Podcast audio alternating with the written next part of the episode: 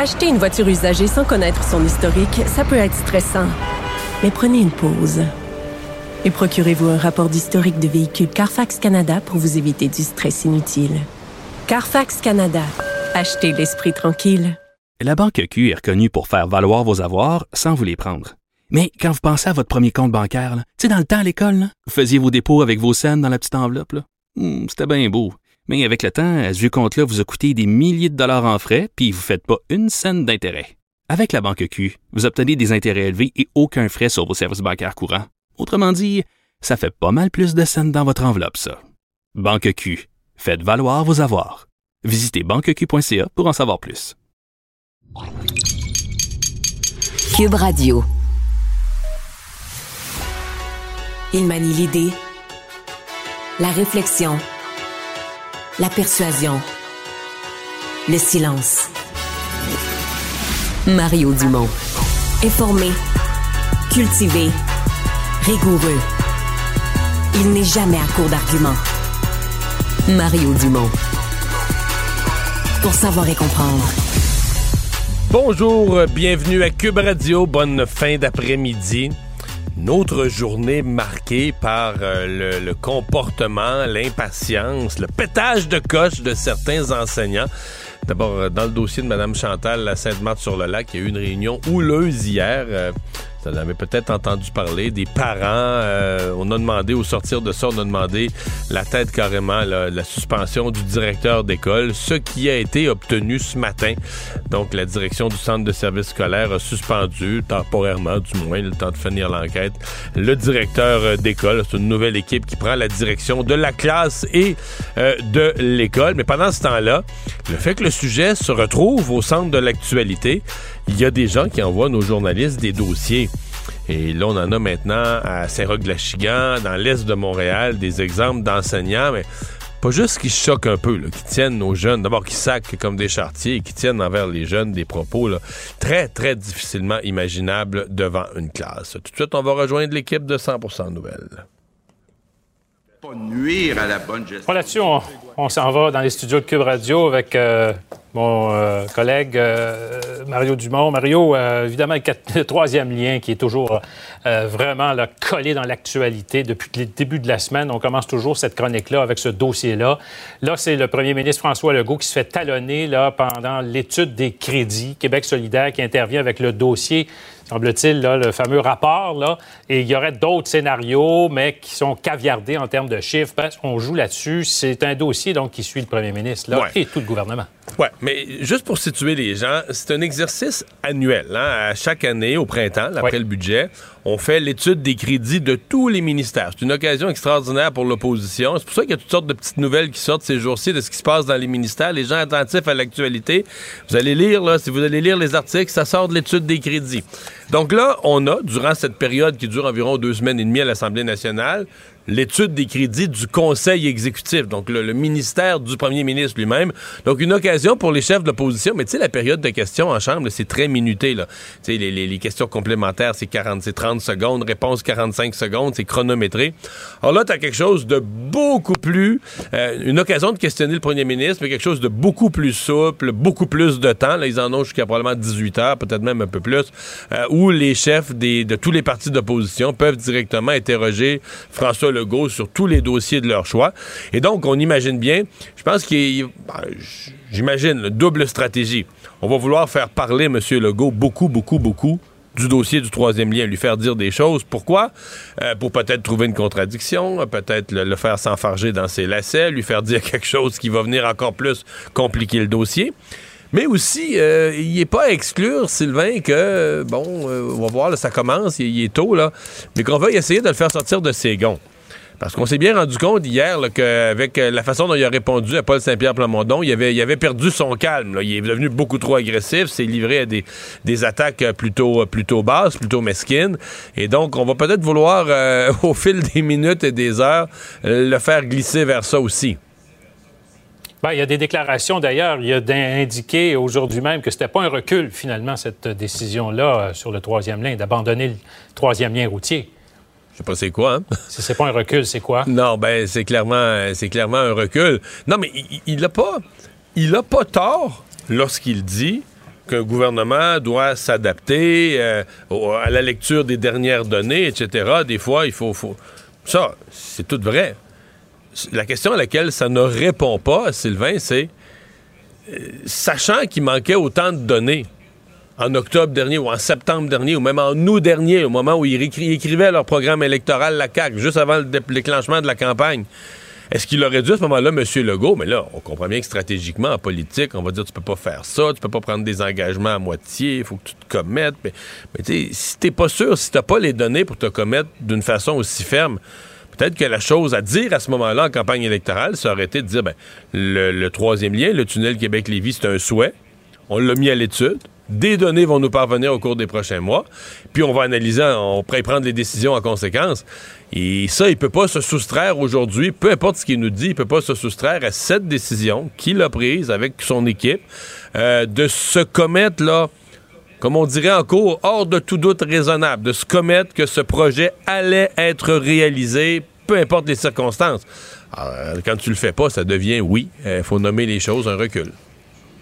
Est-ce qu'il n'y a pas risque aussi qu'en conservant malgré tout un troisième lien, fut-il collectif, transport collectif, qu'on en arrive à exactement la même décision à terme, c'est-à-dire un autre recul? oui, oui c'est un risque. Euh, c'est certainement un risque. C'est certainement un risque. Et euh, je, je, comprends même un peu mal qu'on ait laissé, tant qu'à abandonner le projet, qu'on n'ait pas tout abandonné. Pourquoi on a laissé ce volet-là? Puis je sais pas, euh, je suis vraiment pas spécialiste en construction de tunnels ou ni ingénieur. Mais ce qui coûte cher, c'est toute l'opération de faire venir un tunnelier, de creuser, de creuser sous le, sous le fleuve. Euh, même si tu dis, OK, on le fait juste pour un tramway ou juste pour des autobus ou juste pour un transport en commun, on le fait. Mais tu le fais pareil, là. Donc, euh, la facture va être très, très salée. Là, tu dis, est-ce que ça va valoir la peine d'avoir cette facture-là? Compte tenu, oui, il y a un intérêt pour le transport en commun à, à, Lévis, puis il y aura des gens qui vont le prendre. Mais quand tu vas le ramener, le coût, là, combien ça va coûter, combien ça va représenter en coût par usager, peut-être qu'on va juste dire, ben, tu sais, ça revient à. Pour les 25 prochaines années, si ça revient à 400$ du passage, là, on va peut-être dire, ouais, on va le laisser faire. Hein? Oui. Québec solidaire semble avoir sorti dans ce fameux rapport euh, des données, des chiffres caviardés de d'autres scénarios, dont un pour le transport en commun, qu'on n'est pas en mesure actuellement, en tout cas publiquement, de connaître les chiffres pour un tunnel transport en commun. Non, ben c'est pour ça. Mais par contre, là, on nous dit qu'on va nous présenter ces scénarios, mais c'est pour ça que je suis, assez d'accord avec toi que la CAQ se rembarque dans un se rembarque dans un processus où on pourrait se retrouver à, abandonner le nouveau projet. Ça coûte trop cher, c'est trop compliqué, puis elle l'abandonne. Donc, avoir un autre recul dans six mois ou dans un an. Mario, on s'en va tout de suite, encore une fois, à l'étude des crédits. C'est un projet euh, uniquement transport en commun. Puis est-ce que le premier ministre ferme la porte à du transport autoroutier? Oui. Vous fermez la porte aujourd'hui, même si physiquement ça pourrait être possible. Il n'est pas question qu'il y ait du transport d'auto dans le tunnel. On veut un transport en commun ah voilà, donc vous avez entendu, euh, c'est ce qui se passe présentement à l'Assemblée nationale, l'échange entre les partis d'opposition euh, et euh, le premier ministre. Il ne mord pas à l'hameçon des fausses nouvelles. Mario Dumont à de vraies bonnes sources. Savoir et comprendre l'actualité. Alexandre Morin-Villouellette. Alexandre, ces révélations de Cube Radio du début de la semaine qui ont vraiment donné le ton à, toute une réflexion, toute une discussion sur ce qui se passe dans les classes, à ce que j'appellerais le pétage de coche d'enseignants puis j'entends dans le public que tout le monde se dit, ben c'est probablement normal que comme prof, euh, des jeunes, c'était, moi je l'ai été en secondaire 2-3, là, des jeunes, ça peut être tannant. Ben oui. Mais jusqu'où ça devient acceptable? quand tu commences à sacrer, ben, tu vas t'entendre des enseignants, tu dis, OK, mais là, ils sont complètement en perte de contrôle de leurs émotions. Là, ça peut plus être ça devant une classe, mais là, il y, en a, il y en a de nouveaux cas. Il y a des développements aussi à cette marque sur le lac. Oui, absolument. Là, plutôt en journée, tout d'abord, on a appris qu'Éric Campo, qui était le directeur de l'école des Grands Vents, où justement il y avait cette enseignante agressive, le Madame Chantal, dont le cas a été rapporté plus tôt cette semaine ici à Cube Radio, mais est retiré, lui, de ses fonctions pour le reste de l'année scolaire. C'est le centre de service scolaire des Mille-Îles qui l'a annoncé ce matin dans un courriel. Va être remplacé par Madame Lison Dompierre. Et dès le jeudi matin, on a aussi, on va donner une nouvelle enseignante aux élèves de première année qui ont été dans la classe de Madame Chantal.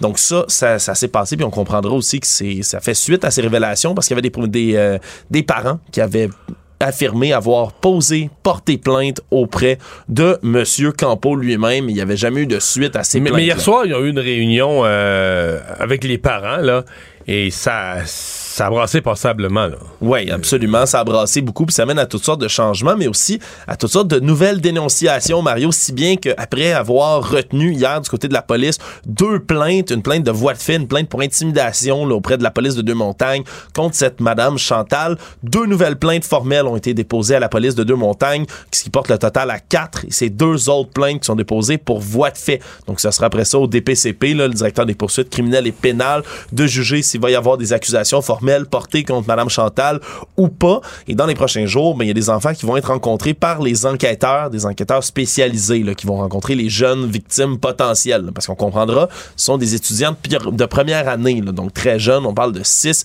7 ans. Par la suite, ça a également euh, démontré d'autres cas qui refont surface dans l'actualité de professeurs, justement, qui pètent les plombs, Mario, on peut le dire comme ça.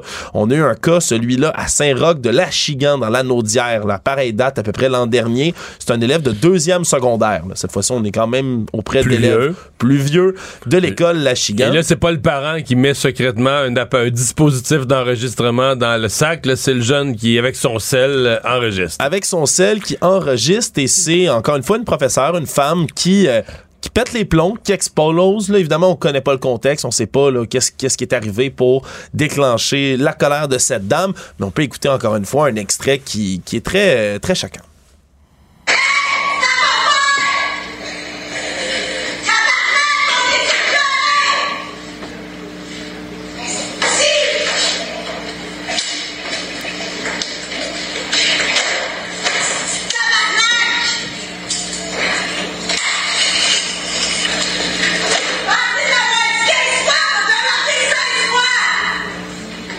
Donc, c'est un segment là, de cet extrait qui est un peu plus long, dans lequel on Ouais. entend vraiment là, euh, une professeure donc péter les plombs, ni plus ni moins.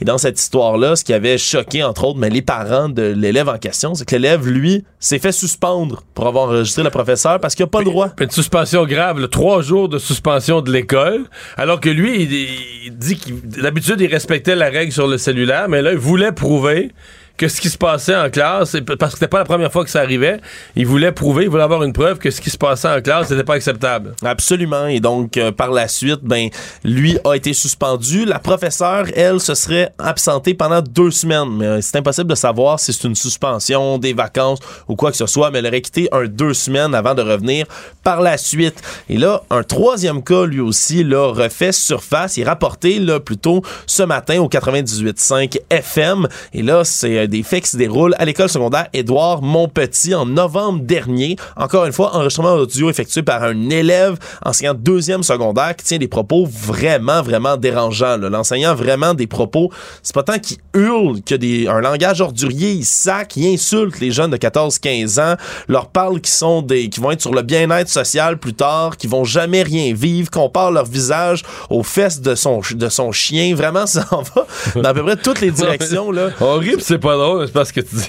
Ah oui, mais il utilise des, des mots, là, ton esti de face de fendante, garde-la pour toi, tu fais dur, puis tu fais chier. Toi, dis pas un calice de mots, travaille dans vie, tu feras jamais rien, hostie, euh, des sacs Tu vas être un BS. Puis là, c'est parce que là-dedans, il y a beaucoup de choses. Parce que il y a les sacs, il y a le langage, il y a d'insulter les jeunes. Mais de dire aux jeunes qui vont être des BS, mais là, t'es enseignant, t'es pas supposé le véhiculer des préjugés à l'endroit des assistés sociaux. tout, supposé- ça, tout ça exactement. pris en vrac est, est inacceptable de A à Z sur la forme et sur le fond devant une classe. Là. Ben, surtout de dire aux élèves qui feront jamais rien la vie quand ton travail comme enseignant, c'est de préparer les jeunes à la À vie faire plus tard. chose. Vraiment, euh, des propos extrêmement dérangeants. Et là, on a appris que l'enseignant a eu deux jours de suspension, mais depuis qu'il est toujours en poste, là, ça a été confirmé du côté du centre de service scolaire de Montréal. Donc, euh, lui, cet enseignant-là serait toujours là, même après avoir tenu ces propos-là, mais il y, aurait, déjà eu quand même une sanction d'imposer. Puis tout ça, évidemment, a fini par avoir des échos jusqu'à Québec. Et c'est le ministre de l'Éducation, Bernard Drainville, qui s'est fait questionner à savoir si on pourrait euh, penser à créer un ordre professionnel des enseignants, là, considérant en, ce moment que on n'a pas de ça d'ordre professionnel d'enseignants et que tout passe toujours mais par les syndicats quand on veut arriver à une suspension pour les élèves. Et pour le ministre de l'Éducation, Bernard Drainville, on confirme que c'est pas dans ses cartons, et ce, même si la Coalition Avenir Québec a souvent repris cette promesse de créer un tel ordre lorsqu'elle était en fait à l'opposition. Ils l'ont abandonné à un moment où ils se sont rendus compte. À un moment donné, je pense que c'était le ministre Roberge à l'époque. Ouais, en compte- 2018. il s'est rendu compte que s'il maintenait ça dans son programme, il pouvait plus rien faire avec les syndicats d'enseignement. C'était, c'est le principe d'un sabot de Denver. là. Ça, il y a plus rien qui bouge, ça roule plus. C'était un tel euh, Blocus. Moi, ouais, mais, mais pour les, les- les syndicats, c'était un tel affront que ça les mettait dans une position de s'opposer à tout le reste. Donc lui qui avait besoin pour enclencher ses réformes, pour faire ses affaires, avait besoin d'une certaine collaboration. Bien, il a, euh, il a cédé là-dessus pour donc assouplir sa relation, réchauffer sa relation avec euh, les, euh, avec les syndicats de l'enseignement. L'actualité comme vous ne l'avez jamais entendue. Et on pose les vraies questions. Mais ça, c'est une vraie révolution. Mais là-dedans, il y a du vrai. Ça, cramouille, ça va être quoi après? la vraie compétence.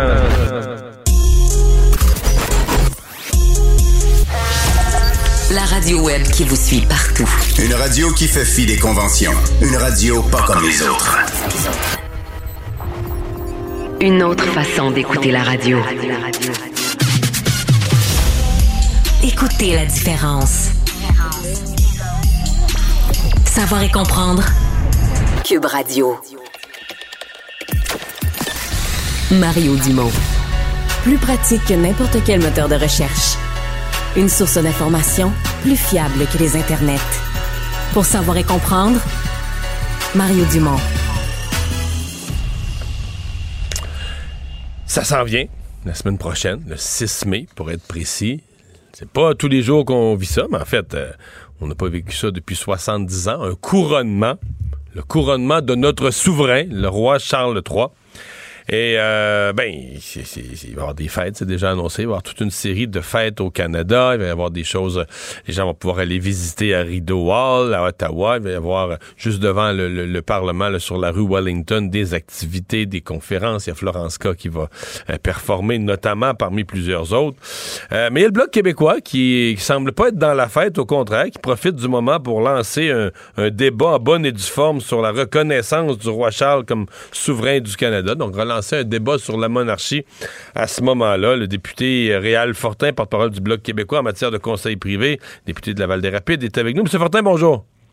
Bonjour, monsieur, Dumont, ça va bien? Ça va bien. Oui, euh, oui mais c'est pas la Val-des-Rapides, c'est Rivière-du-Nord. Ben, en le disant- que je suis né à la Val-des-Rapides. C'est ça, en le disant, j'y ai pensé, ces rivières du Nord. Euh, non, écoutez, euh, les- les- les- vous cassez le party, là? C'est pas. euh, c'est c'est des, c'est des réjouissances, là, un couronnement?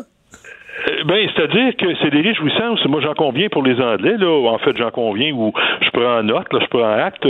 C'est à eux d'en décider. Mais nous, ici, c'est certainement pas des réjouissances, là. Encore la fin de semaine dernière, un sondage Angus Reid qui nous dit que 60 des Canadiens en ont assez de la monarchie, là. Et, au Québec, euh, c'est encore plus élevé. Alors, euh, à un moment donné, euh, je vois mal comment certains députés ici ont envie de festoyer, de célébrer autour du fait qu'on va consacrer Charles III, d'abord roi d'Angleterre, ça, quant à moi, ça, nous- ça, me- ça ne m'émeut pas bien bien, mais d'ajouter à ça que euh, on va on va modifier notre loi actuelle, la loi sur les titres royaux, pour lui conférer le titre de roi du Canada. Est-ce que ça prend un vote du pas, Parlement? mais- Est-ce que, est-ce que la, la Chambre des communes, c'est un vote du Parlement pour lui conférer le roi de souverain du Canada? C'est une excellente question que vous posez là, M. Dumont. Le problème, c'est que c'est un peu gênant, vous comprendrez, pour M. Trudeau que de nous dire de voter là-dessus quand il sait que la majorité des Canadiens de- en veulent pas. Alors, ils ont glissé ça dans la loi de mise en application du, du budget. Ah, ben oui, ben oui, ben oui.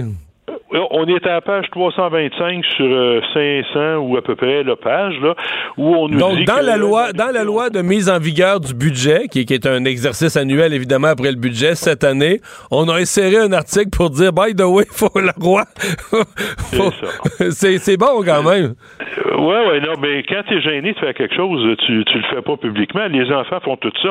On aurait pensé que le premier ministre euh, aurait été un peu au-dessus de, de ça, mais non, c'est dans les habitudes auxquelles on, on est confronté régulièrement au Parlement. Puis là, ben, c'est celle-là. Là.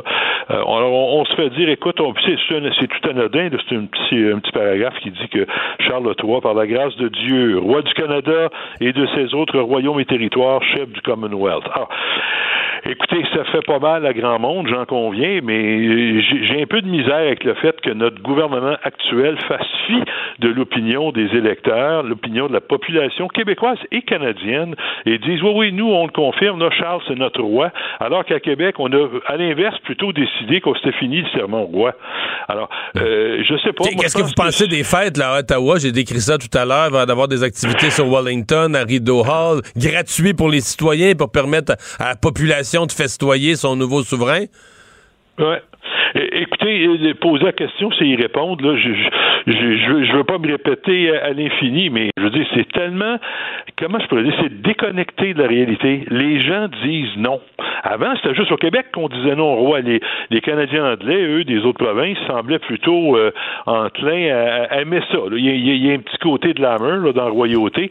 Mais là, on- le sondage nous dit c'est 60% plus de 60% des Canadiens qui disent non. C'est fini, là, on s'identifie pas à Charles III. Il faut rompre les liens avec la monarchie anglaise. Et ça va de soi. On est en 2023. Alors, euh, tu sais qu'on me parle de faire une République du Canada, ouais, peut-être, mais certainement, certainement pas un, comment je pourrais dire, un royaume ou un quasi-royaume membre du Commonwealth pour consacrer le chef de l'Angleterre comme de- le roi d'Angleterre comme devenant le roi du Canada. Moi, je je sais pas là, mais je- j'en profiterai plutôt pour faire un débat là-dessus et, et amender, peut-être revoir la Constitution canadienne. Tout le monde parle de l'ouvrir ce qu'on fait, cette Constitution-là, l'acte d'Amérique du Nord britannique, mais il faudrait peut-être l'ouvrir puis abolir cette obligation-là, cette allégeance-là au roi d'un État étranger. Alors, euh, Mais là, qui va, vous allez vouloir lancer un débat là-dessus. Qui va vous appuyer? là? Qui à la Chambre des communes? Quel parti est prêt à ouvrir le débat là-dessus? Je sais pas, mais je peux vous dire qu'hier, j'avais une déclaration en chambre sur cette question-là et j'ai été étonné des applaudissements qui venaient de bon nombre de députés, évidemment du Bloc québécois, mais également de d'autres partis. Alors, on verrait ce que ça donnerait, est-ce qu'on serait appuyé ou pas. Mais il reste une chose, on ne peut pas faire l'économie d'un débat là-dessus. On ne peut pas cacher une disposition comme celle-là à l'intérieur d'un budget, d'un- d'un- d'une loi de mise en application du budget qui a 400 quelques pages, là, et puis dire, euh, voici, on, on vous en passe une C'est, ça, passer un sapin. hein. Quand, on, dit ça chez nous, ça fait passer un sapin. Quelque chose que tu vois pas venir, puis que tu veux pas, puis qu'on dit, tiens, première nouvelle que t'as, c'est passé, t'as pas eu ton mot à dire. C'est ce qu'on nous fait là. On, on veut pas que les parlementaires s'expriment là-dessus. On le passe en douce. En tout cas, on espère le passer en douce. Mais nous, on a des gens qui étudient les lois avant de les voter. On a, découvert cette, euh, ce- cette petite disposition cachée, puis on n'est pas content de ça. Ça respecte pas la volonté des Québécois, ça respecte même pas la volonté des Canadiens. Je pense que ce gouvernement-là doit retrouver un peu ses esprits, re- revenir, retomber sur le plancher, euh, mettre les pieds sur le plancher des vaches et, et prendre acte euh, de ce que les électeurs souhaitent. Je vous pose une double question. Est-ce que Justin, parce que là, c'est, ça, va avoir lieu à, il y a des événements ici à Ottawa, des événements en sol canadien à l'occasion du couronnement, mais le couronnement va avoir lieu évidemment à Londres. Est-ce que Justin Trudeau doit se rendre à Londres pour représenter le Canada et est-ce qu'il doit y aller avec une délégation? Je pense que non. Je pense pas. En fait, je pense que non. S'ils vont en touriste, là, comme euh, si on était invité euh, au couronnement de n'importe quel autre euh, roi, n'importe où ailleurs dans le monde, bon, tu veux, je suis pas contre la diplomatie puis les, le, le respect des institutions étrangères et tout ça, là, mais, euh, mais d'y aller pour représenter le Canada en tant que pays assujetti à Sa Majesté le roi d'Angleterre, là j'ai un méchant problème. Et s'il va là-bas pour le faire, comme je lui disais hier, entre deux tonnes de Queen jouées au piano, là, il pourrait peut-être euh, en jaser un peu à Charles et lui dire que, gars, mon ami, t'es bien fin, là, mais au Canada, euh, on reconnaît pas ton autorité sur, euh, sur l'État canadien. Alors, Mais- non, mais est-ce que vous lui demandez- T'as rien qu'à changer tes lois, puis j'ai rien contre ça, mais ça, faudra encore que M. Trudeau accepte de le faire. Là, vous parlez de M. Trudeau et d'une délégation. Les dépenses, parce que euh, les funérailles funérailles de la reine, ça a quand même, euh, la chambre à 6 000 la chambre d'hôtel à 6 000 ça a quand même laissé une trace sur le plan des dépenses. Là.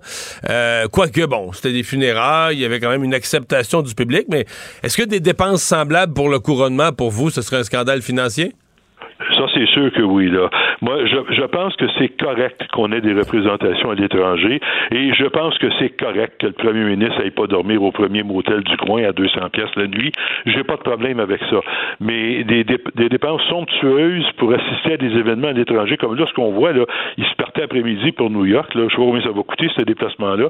Il s'en va voir des ONG à qui il a coupé les fonds pour leur dire qu'ils sont fins, qu'ils sont bons, puis qu'il est avec eux autres. Euh, je veux dire, après-midi, en chambre, on lui disait, mais qu'est-ce que comment ça se fait, la grève de la fonction publique? Euh, et qui, qui, demande que tu t'impliques, qu'est-ce qui se passe, puis lui dit, ben, on est derrière eux, on les appuie. Ben, ne demande pas de les appuyer, il faut que tu négocies, tu lui donnes ce qu'ils ce demandent ou que tu trouves un compromis entre ta position et la leur. Il fait il dit une chose et il fait exactement le contraire dans tous les dossiers. Alors là, euh, écoutez, moi, j'espère qu'on n'ira pas dépenser l'argent euh, de l'argent des contribuables de façon, comment je pourrais dire, indue puis irresponsable. Je comprends qu'il faut qu'il soit là, mais d'aller encore une fois confirmer l'assujettissement du Canada au roi d'Angleterre, puis le faire avec euh, des, dépenses euh, euh, extravagantes, à mon faut, faut, être vraiment déconnecté de la réalité. Puis en plus que présentement, les gens au Québec comme ailleurs au Canada ont de la difficulté à arriver. L'inflation nous rentre dedans, c'est pas à peu près les hypothèques, le prix de l'essence, les automobiles, les vêtements, la nourriture, tout augmente de façon considérable. Alors, je pense qu'il faut prendre acte de la situation puis être un peu plus sobre dans nos dépenses. M. Fortin, qu'est-ce que vous avez pensé de la stratégie annoncée ce matin, du plan d'action sur les langues officielles qui a été présenté par la ministre Petitpas-Taylor? Euh, est-ce que, est-ce que vous y voyez euh, un plus pour la protection du français? Il y a du bon et du pas bon. C'est bon, je pense, pour les communautés francophones à l'extérieur du Québec. Pour le Québec, euh, c'est un problème parce que là, on parle de financer des communautés anglophones ou des, services aux communautés anglophones au Québec. Alors, ça, on a un problème avec ça. Donc, euh, euh c'est pas un dossier facile et c'est pas moi qui ai, siégé sur ce comité-là. Je sais que Mario Beaulieu a fait un travail exceptionnel là-bas. À Québec, on a fait des demandes. Bon, le gouvernement Legault a finalement convenu de, certaines choses avec euh, le gouvernement de Justin Trudeau. Donc, on va respecter la volonté de Québec là-dedans, mais euh, il n'y a pas que du bon dans cette loi-là, encore une fois. Le support aux communautés francophones ailleurs au Canada, on trouve ça important et on reconnaît que ces, investissements-là sont nécessaires et sont les bienvenus. Est-ce qu'il pourrait y en avoir davantage? Effectivement, sûrement. Mais le problème que j'ai, en tout cas en ce qui me concerne, c'est davantage avec euh, ce qui se passe au Québec. Là. Je pense pas que la communauté anglaise soit une communauté linguistique en péril au Québec. Là. On parle anglais beaucoup plus que français, c'est-à-dire au Canada.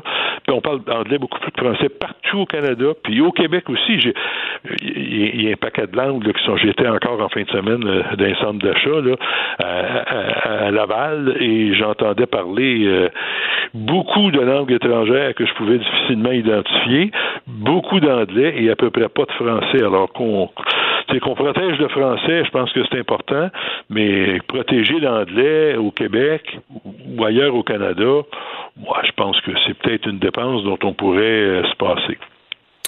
Réal Fortin, merci beaucoup. Au revoir. Et vous, M. Dumont, bonne journée.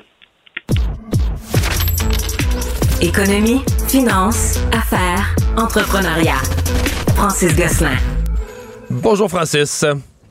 Salut Mario. Il y a trois semaines environ, c'était la nervosité euh, sur les marchés américains avec euh, des banques, je devrais dire euh, américains et européens, avec des banques qui se sont retrouvées fragilisées. On avait le sentiment que ça s'était calmé. Est-ce que, est-ce que ça revient? Ça semble effectivement, comme tu dis, revenir. Aujourd'hui, on apprenait, en fait, c'est la, First Republic Bank, dont il y avait déjà été question un petit peu, mais qu'on pensait être euh, comment dire, le sain et sauve suite à la petite frousse qu'on avait eue il y a, environ un mois. Euh, rappelons, le First Republic, c'est une, banque euh, à la base californienne et qui sert euh, essentiellement des, des personnes, disons, plus aisées. Là, donc, y a quand même qui financent des, des, hypothèques, souvent dans les millions de dollars, etc. Ils ont des bureaux là, dans toutes les grandes métropoles américaines, Boston, New York, etc., Los Angeles. et donc, comme on dit, il y avait été question de problématiques le mois dernier, sauf qu'il y avait un plan de un peu de sauvetage, pourrait-on dire, euh, où plusieurs grandes banques s'étaient mises euh, d'accord euh, sous l'initiative d'ancienne euh, chairman de la Fed, de Mme Yellen, pour un peu prêter là, ou en fait déposer environ 30 milliards de dollars d'argent à la First Republic. En fait, ce qu'on apprenait aujourd'hui, c'est que malgré tout ça, il y a environ 100 milliards de dollars qui ont été retirés chez First Republic au cours du dernier trimestre, donc en, en, trois mois. Ça fait quand même beaucoup d'argent par jour, Mario. oui. Oui, vraiment, oui. vraiment.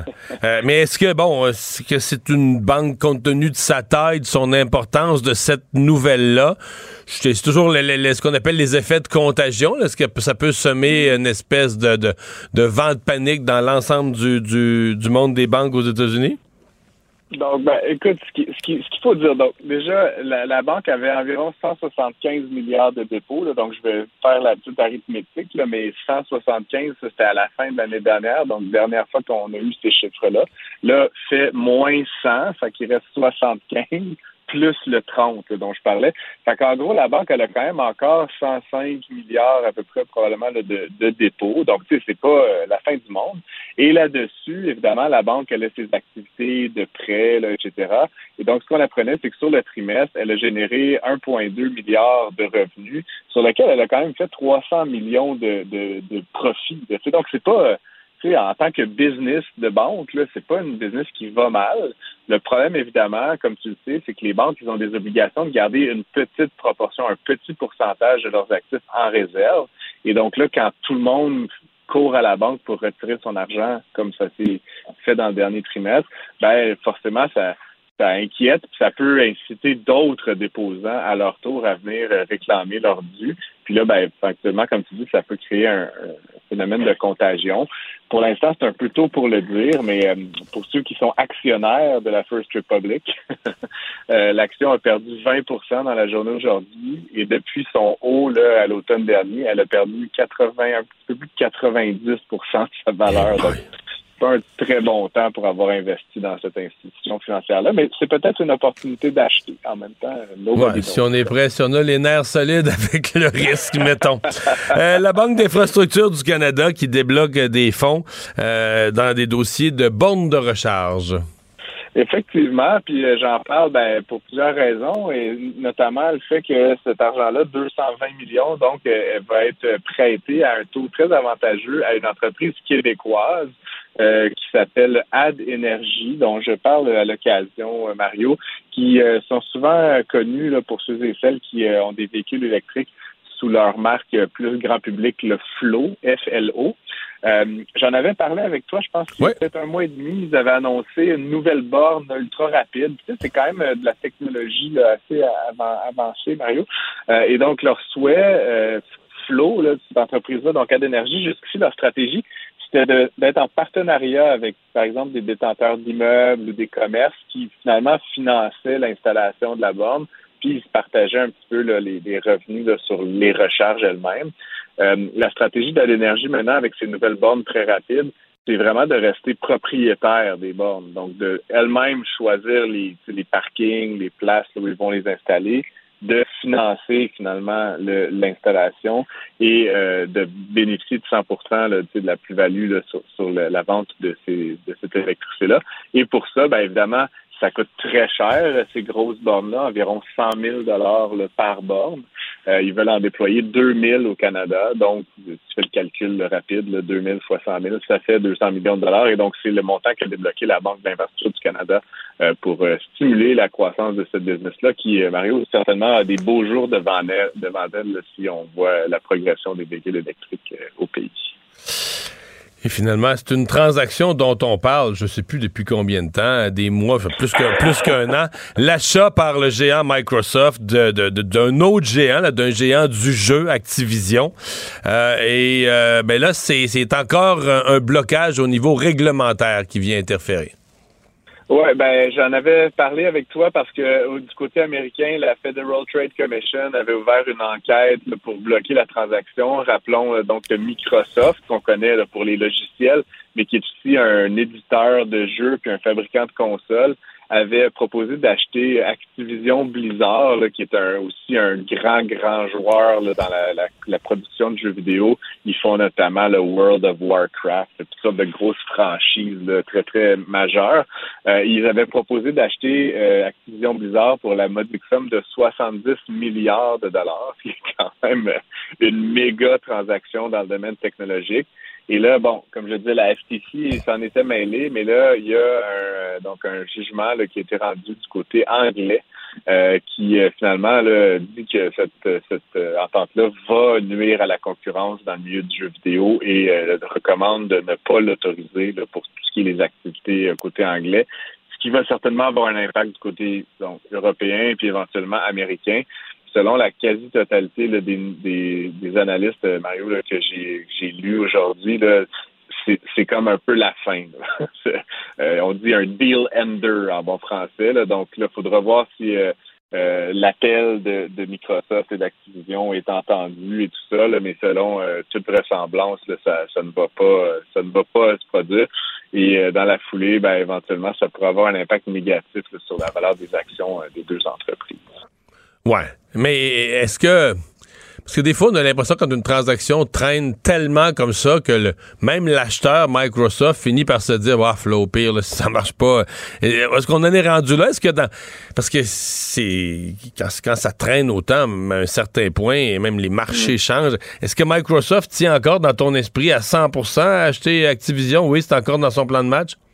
C'est sûr que comme plusieurs euh, grandes franchises là, euh, comme comme je disais d'Activision, là, comme je parlais de World of Warcraft, il y a Call of Duty, je sais pas si tu es un grand joueur le Mario, mais c'est vraiment des franchises majeures. Puis pour Microsoft d'intégrer vers le haut ces propriétés-là euh, dans ses consoles. Puis éventuellement, tu sais que Microsoft contrôle d'un côté bon certaines consoles, mais en plus tout le jeu PC là, sous Windows.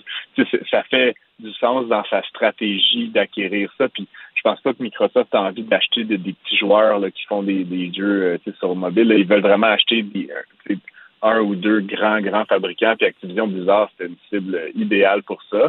Euh, il y a d'autres éditeurs qui ont fait l'objet de, de, de tentative de transaction. Tu te rappelleras, Vivendi avait essayé d'acheter Ubisoft il y a quelques années, là, puis ça avait été comme la vraie guerre d'achat puis tout ça. Puis finalement, ça avait été repoussé par Ubisoft, mais c'est un milieu dans lequel, quand tu arrives à t'entendre, en général, il y a de la valeur à générer. Puis je pense que Microsoft veut le faire, mais je pense pas que les régulateurs vont le permettre finalement pour les gens, on devrait toujours faire l'exercice. Pour les gens qui, tu sais, c'est comme Activision Blizzard, on le sait pas. Je vais vous donner, pour les amateurs de jeux, je donne quelques noms là. Call of Duty, Guitar Hero, Tony Hawk, euh, Skylanders, Candy Crush. Euh, non mais c'est quelques exemples. Il y en a beaucoup d'autres, mais c'est quelques exemples de jeux qui ont eu un certain succès. pour les quarantenaires et les cinquantenaires qui nous écoutent, Mario, le Diablo, euh, StarCraft. c'est vraiment, là, ça, ça fait 40 ans, 50 ans qu'ils font parmi des jeux les plus connus de, de, de, la planète. donc, forcément, c'est une belle entreprise. Euh, et évidemment, euh, moi, honnêtement, personnellement, Mario, je t'avoue que je me réjouis qu'ils peuvent potentiellement rester indépendants, parce que dans la mesure où on veut garder euh, l'accès à ces jeux-là sur toutes les plateformes, plutôt que juste sur les plateformes Microsoft, pense que c'est cinq, ça reste des entreprises distinctes, mais je suis persuadé que les gens de Microsoft voient ça d'un autre œil. Merci, Francis. Bye bye. Je t'en prie, à demain. Acheter une voiture usagée sans connaître son historique, ça peut être stressant. Mais prenez une pause. Et procurez-vous un rapport d'historique de véhicule Carfax Canada pour vous éviter du stress inutile. Carfax Canada. Achetez l'esprit tranquille. La Banque Q est reconnue pour faire valoir vos avoirs sans vous les prendre. Mais quand vous pensez à votre premier compte bancaire, tu sais, dans le temps à l'école, vous faisiez vos dépôts avec vos scènes dans la petite enveloppe. Hmm, c'était bien beau. Mais avec le temps, à ce compte-là vous a coûté des milliers de dollars en frais, puis vous ne faites pas une scène d'intérêt. Avec la banque Q, vous obtenez des intérêts élevés et aucun frais sur vos services bancaires courants. Autrement dit, ça fait pas mal plus de scènes dans votre enveloppe, ça. Banque Q, faites valoir vos avoirs. Visitez banqueq.ca pour en savoir plus. Ici Ricardo. Et Émilie, marchand d'IGA. On a envie de vous inspirer à bien manger. À moins de 5 la portion. Suffit de repérer les produits valeurs sûres et de les cuisiner avec une de nos recettes. Les valeurs sûres, c'est bien pensé, hein? Bien sûr! Détails sur IGA.net. Mario Dumont. Probablement capable de vous battre à n'importe quel jeu de société tout en débattant des enjeux de société. L'exercice lui-même Mario Dumont. va faire sortir plus de vérité sur ce qui s'est véritablement passé à ce moment-là. Gérez donc ça, s'il vous plaît. Isabelle Maréchal. Mais c'est parce qu'à un moment donné, si on paye pas tout de suite, on va payer tout à l'heure. La rencontre, Maréchal Dumont. Bonjour Isabelle. Oui, bonjour Mario. Alors, euh, ouais, euh, triste semaine là, pour euh, le, le métier d'enseignant. Mais évidemment, ça ne doit pas rejaillir sur l'ensemble des enseignants, des milliers d'enseignants qui sont pas concernés par ça.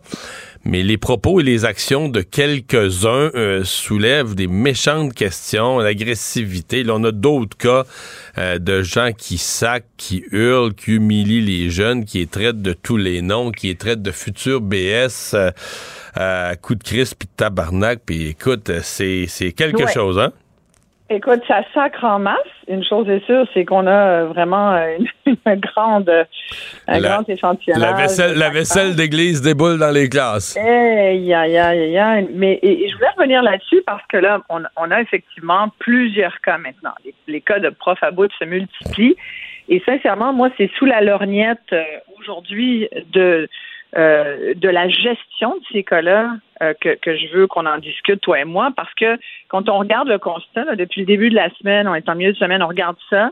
Les cas, on en apprend de plus en plus. On parlait au début euh, du- d'une enseignante, Madame Chantal, qui euh, avait été complètement déplacée, grossière, euh, même euh, contrôlante, manipulatrice et agressante envers des jeunes Ouais, de puis- 6 ans. Excuse-moi hein. mais là il y a maintenant trois plaintes à la police pour voie de fait physique Oui, en plus, exactement. Puis on Maintenant, trois. dit, regarde, pas étonnant, ça serait pas étonnant si on apprenait qu'elle avait brassé une coupe physiquement, comme de fait, c'est ce qui semble ressortir.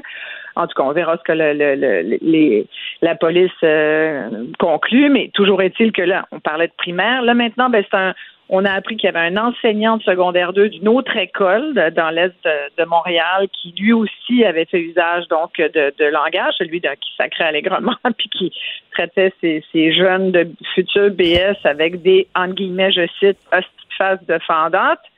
Euh, qui parlait de son chien. Bref, je plains son chien à, à cet enseignant, sincèrement. Mais la lorgnette de qu'est-ce, comment gère-t-on ces cas? Moi, c'est ça qui m'intéresse aujourd'hui. Je pense que les questions aujourd'hui, après, là, on peut en avoir autant qu'on veut des exemples. Je pense que la démonstration a été faite qu'il y en a des mauvais enseignants qui, en ce moment, ne sont pas en état d'enseigner. C'est ça qu'il faut conclure. Il y a en ce moment des profs au Québec qui devraient prendre une pause et, et qui devraient se retirer de leur classe. S'ils ne le font pas eux-mêmes, il faut que ça soit le centre de service scolaire, la direction d'école, euh, qui, les retire. C'est sûr qu'un prof va pas, dans, à moins d'être vraiment au, courant puis très conscient de ta propre situation mentale personnelle. Tu sais, tu peux avoir toutes sortes de raisons qui fait que tu pètes ta coche, euh, mais quand tu as ce niveau d'agressivité, Mario, c'est parce que là, il faut, qu'il y ait quelqu'un qui te le dise. Tu sais, on parle beaucoup de l'arrêt d'agir pour les enfants, mais il y a aussi l'arrêt d'agir pour les adultes, visiblement. Tu sais. Alors, euh, ceux-là, faut les mettre en arrêt, arrêt de travail, ces profs-là. Mais, mais visiblement, ils ont, il faut évaluer leurs conditions. euh, et ça, c'est le travail du syndicat, c'est au, syndicat puis aux directions d'école, à l'employeur en fait, et, à- et au syndicat de- des profs d'intervenir, mais pas pour étouffer. Là, on assiste à de l'étouffement volontaire une espèce de culture du silence qui fait que, à mon avis, il n'y a plus personne qui fait son travail comme il faut. Il n'y a plus personne qui défend l'élève, sauf les médias. Puis là, ce qu'on voit aussi, c'est que ah, tant que ça sort pas d'un média, on est correct. On étouffe, on étouffe. On espère que tout le monde va se taire. On dit aux parents, regarde, laissez-nous ça gérer ça nous-mêmes. Là, on est les mieux placés, nous. Euh, direction d'école et autres euh, autour pour gérer ces cas-là. Mais visiblement, non. Sont, pas cap- sont incapables de gérer ça. C'est ça que ça nous montre jusqu'à maintenant. Il y a en ce moment au Québec des mauvais enseignants qui sont protégés par des conventions collectives et des syndicats qui défendent des travailleurs qui ne devraient pas être en poste. Et ça, à mon avis, c'est- une gestion épouvantable, et épouvantablement déficiente, qui nourrit l'incompétence. C'est pas ça qu'on veut dans nos écoles. Mais Isabelle, tu parles de gestion de cas. Dans le cas de Saint-Roch de la Chigan, là, euh, là, on est en secondaire 2. Donc, on se comprend que dans, le, dans le cas de Saint-Marthe-sur-le-Lac, le cas de cette semaine, c'est des petits-enfants, ils ont 6-7 De ans. C'est un, parent Ouais. qui a mis un dispositif dans le sac. Dans le cas de secondaire 2, c'est un jeune garçon qui, lui, considérait que c'était inacceptable. Ça faisait plusieurs fois que la prof criait en classe, insultait les élèves. Il a dit, il faut qu'on puisse témoigner, il faut que je puisse faire la démonstration de ce qui se passe d'inacceptable dans cette classe. Il l'a enregistré, il a fait de la preuve. Il en a fait la preuve et c'est lui qui a été suspendu pendant trois jours. Écoute, C'est le jeune qui a eu les conséquences. C'est le jeune qui a été suspendu. Ça, c'est épouvantable. Écoute, quand j'ai vu ça, je, je, je, je me pouvais plus. Je me disais, ben voyons. Parce que tu parles de gestion de cas, mais là, dans ce on cas-là, sur le messager, tu sais. Mais tout à fait, c'est une puis on, encourage, on encourage l'omerta, on encourage les jeunes à dire, regardez, s'il se passe des choses comme ça en classe, il n'y a rien que vous pouvez faire pour le prouver. Là. Non, complètement. Mais, mais t'imagines quel exemple on donne, je te dis ça en début de semaine, quel exemple on donne à nos jeunes quand on est des adultes comme ça, irresponsables, qui sont qui, qui montront que finalement on veut étouffer, on veut pas dire les vraies affaires, on veut on, on, on ça contribue ça à faire en sorte que les jeunes, à leur tour, agressifs et des, des comportements qu'on va juger, nous, après, euh, intolérables. Puis, puis ça, en même temps, je te dis ça, puis je fais quand même une aparté pour dire, je, l'ai été dans des écoles, puis c'est vrai qu'il y a des fois des élèves ou des étudiants, tu te dis, mon Dieu, que font les parents? Puis, puis, moi-même, j'ai eu l'occasion, il y a longtemps, mais quand même, j'ai eu à aller au directeur d'école et je l'ai vécu, je l'ai, j'ai goûté à cette médecine où on m'a dit, regarde, il n'y a rien à faire. Fait que prends ton trou avec les élèves, fais en sorte de les discipliner comme tu peux, pas trop, pas trop durement. Moi, j'avais trouvé une façon, je, leur donnais des, des- ceux là qui, écoute, j'avais des cas assez, assez, euh, assez lourds là, de, d'ingérables qui se mettaient dans le fond de la classe. Et moi, j'en ai, j'en ai un à un moment donné, il a mis le feu dans la classe. Il a mis le feu dans une poubelle de la classe. Il y en a qui arrivaient Mais, mais, là, mais là, tu soulèves. Ouais, mais là, ça sur le bureau. Tu comprends? Comment tu gères ça comme prof? mais là, tu soulèves des exemples où quelqu'un qui t'écoute dit. Mais dans le fond, des fois, les enseignants ont de quoi péter les plombs. là. Les jeunes sont Ah, deviennent. c'est ça, c'est ça. Moi, je peux comprendre que parfois, oui, mais ça, c'est comme, oui, mais là, Mario, tu peux pas. Oui, tu peux avoir des raisons de péter ta coche, mais tu ne peux jamais péter ta coche. En fait, tu peux Ça, pas perdre ça, le contrôle puis se mettre à insulter Tu ne puis peux sacrer. pas perdre le contrôle. Non, non, faut que tu montres l'exemple. Puis, puis c'est, c'est pauvre propre. Puis là, je mets pauvre entre guillemets là, parce que sincèrement, les exemples qu'on a depuis le début de la semaine, c'est tellement pas ça qu'il faut faire. Mais peut-être ont-ils aussi été à leur directeur. Bon, il y en a un qui vient de perdre sa job là aujourd'hui, puis il y en a peut-être d'autres parce que. Mais tu sais, c'est, pas cette- ça, c'est gestion médiatique, tu comprends? Là, c'est les journalistes qui finissent par faire en sorte que des têtes tombent ou des choses bougent. Tu vas me dire, ben oui, c'est, ça d'habitude. Heureusement qu'il y a des médias, mais ça devrait pas être ça. Et, c'est pas normal. Et oui, peut-être que les profs sont allés voir leur syndicat, puis sont allés voir la direction. Des directions ont fait Ah, on s'en lave les mains, garde écoute, il n'y a pas grand-chose qu'on peut faire. On veut pas que les, les parents nous tombent sur le dos. Puis, et c'est vrai que les parents, on s'en est souvent parlé aussi, que les parents aujourd'hui euh, vont, vont être peuvent être aussi agressifs. En fait, on peut faire la liste de tous ceux qui sont qui auraient des raisons de péter leur coche, mais, mais il en reste pas moins que tu ne peux pas le faire. Tu peux pas le faire parce que c'est dans un contexte scolaire, c'est un contexte d'enseignement, c'est régi par des lois, puis, puis la bienséance, le, le comportement, euh, euh, euh, l'éthique, morale aussi, tout ça, c'est tous des, agissements qui font en sorte que il faut être capable de se contrôler. Parce que c'est trop facile de dire Ah, mon Dieu, sais, on pourrait élargir puis en venir à la violence domestique, à la violence conjugale, avec tous les cas de violence où quelqu'un me dit Ben oui, mais qu'est-ce que tu veux? Il m'a tellement poussé à bout. Être poussé à bout, ce n'est jamais une défense. Mais ce qui m'intéressait aussi, c'est de savoir les plaintes. Parce qu'il semble qu'il y ait eu des Ouais. plaintes à peu près dans Ça, tous les euh, cas. Qu'est-ce Et qu'on fait avec, là?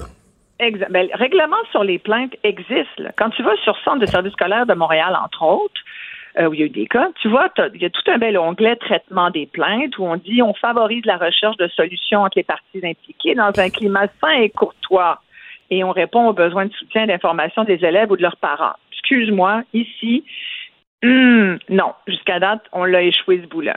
À chacune des étapes, vous avez le droit d'être accompagné de la personne de votre choix et de vous adresser au comité de parents pour obtenir du soutien de vos informations. La confidentialité de votre démarche est assurée. Alors là, tu as évidemment en première chose qui pop, c'est la révision d'un résultat scolaire. C'est vrai que c'est souvent un des cas où les parents peuvent à leur tour euh, démontrer une certaine agressivité euh, ou se plaindre auprès des directions.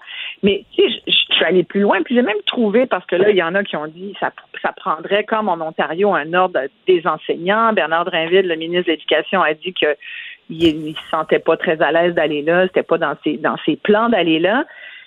Surtout que il y a déjà un protecteur national de l'élève et c'est très nouveau. C'est depuis la rentrée, en fait, à partir de la rentrée scolaire 2023, il y aura ça.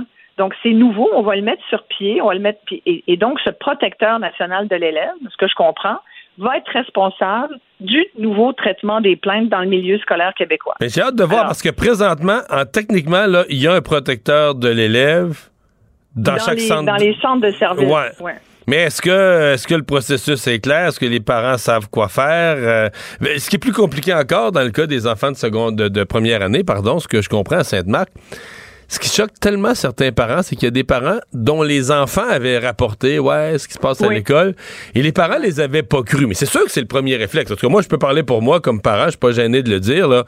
Moi, mon premier réflexe, ce serait de dire à mon enfant, ben non, il faut que tu écoutes l'enseignant.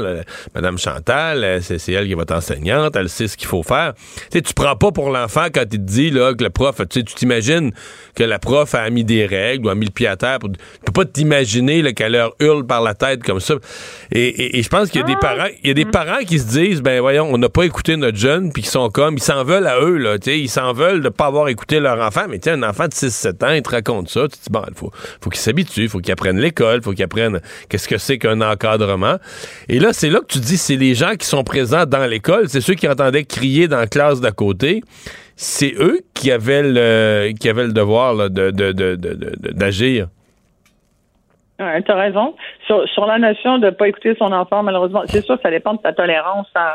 Moi, j'ai comme zéro tolérance là-dessus. Euh, moi, quand, moi, si mon enfant me dit, euh, puis c'est, déjà arrivé d'ailleurs, là, moi, je, je, je, je, je demande des comptes, c'est sûr. Là. Je laisse pas ça passer. Non, non, moi, je, je, je tolère pas les cris. Je tolère pas que quelqu'un crie, puis je tolère pas que quelqu'un crie encore moins sur un enfant. Là. Ça, m'est arrivé d'intervenir dans la rue quand je voyais un parent. Tu as envie de dire de quoi je me mêle, mais je m'en mêle parce que tu traites pas ton enfant comme ça. On crie pas sur des enfants. On s'en souvient toute sa vie. On ne traite pas nos, des enfants comme ça. Alors, mais, mais après, moi, moi, ce que j'ai hâte de voir, c'est en ce moment, il n'y en a pas de protecteur national de l'élève. Peut-être que ce serait une bonne idée de devancer son arrivée. Euh, parce que on dit que ça va être une nouvelle institution autonome externe au réseau scolaire. Le protecteur national de l'élève sera l'ombudsman de l'éducation au Québec. C'est une énorme, une énorme responsabilité, une tâche importante. Euh, il veillera au respect des droits des euh, 1 million 300 000 élèves et de leurs parents afin qu'ils reçoivent des services de réseau scolaire public et privé du Québec. Alors, on le voit un peu comme le gardien d'un nouveau processus de traitement des plaintes promettons, sera simplifié, accessible et crédible. Ça, je trouve ça sur le site du gouvernement du Québec.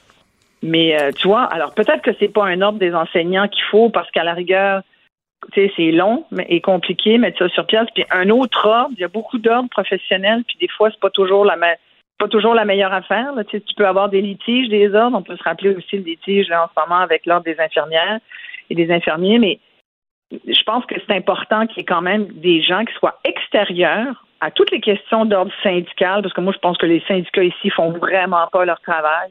hein. Puis tu peux pas défendre des membres qui sont des mauvais membres. Il faut que les syndicats comprennent ça. C'est pas parce que toi, c'est pas parce qu'ils payent des, euh, euh, des, des cotisations qu'ils ont le droit de faire ce qu'ils veulent. Mais ça, c'est ça, c'est on pourrait largement parler aussi de, de- des travers là, du syndicalisme. Je pense que c'est- c'est probablement le pire, celui-là. Il y a des grandes, grandes choses qui ont été faites, mais, mais mon Dieu, ce petit travers-là, là, il fait bien du dommage. Alors, euh, protecteur national de l'élève, oui. Pas forcément un autre des enseignants, mais au moins qu'il y ait quelqu'un qui parle au nom de nos enfants, puisque visiblement nos directions d'école ne sont pas capables de le faire. On va attendre la mise en place de ça. On va voir ce que ça donne. Isabelle, merci. Merci. À demain. Acheter une voiture usagée sans connaître son historique, ça peut être stressant. Mais prenez une pause. Et procurez-vous un rapport d'historique de véhicule Carfax Canada pour vous éviter du stress inutile. Carfax Canada. Achetez l'esprit tranquille. La Banque Q est reconnue pour faire valoir vos avoirs sans vous les prendre. Mais quand vous pensez à votre premier compte bancaire, tu sais, dans le temps à l'école, vous faisiez vos dépôts avec vos scènes dans la petite enveloppe. Hmm, C'était bien beau. Mais avec le temps, ce vieux compte-là vous a coûté des milliers de dollars en frais, puis vous ne faites pas une scène d'intérêt. Avec la Banque Q, vous obtenez des intérêts élevés et aucun frais sur vos services bancaires courants. Autrement dit, ça fait pas mal plus de scènes dans votre enveloppe, ça. Banque Q. Faites valoir vos avoirs. Visitez banqueq.ca pour en savoir plus.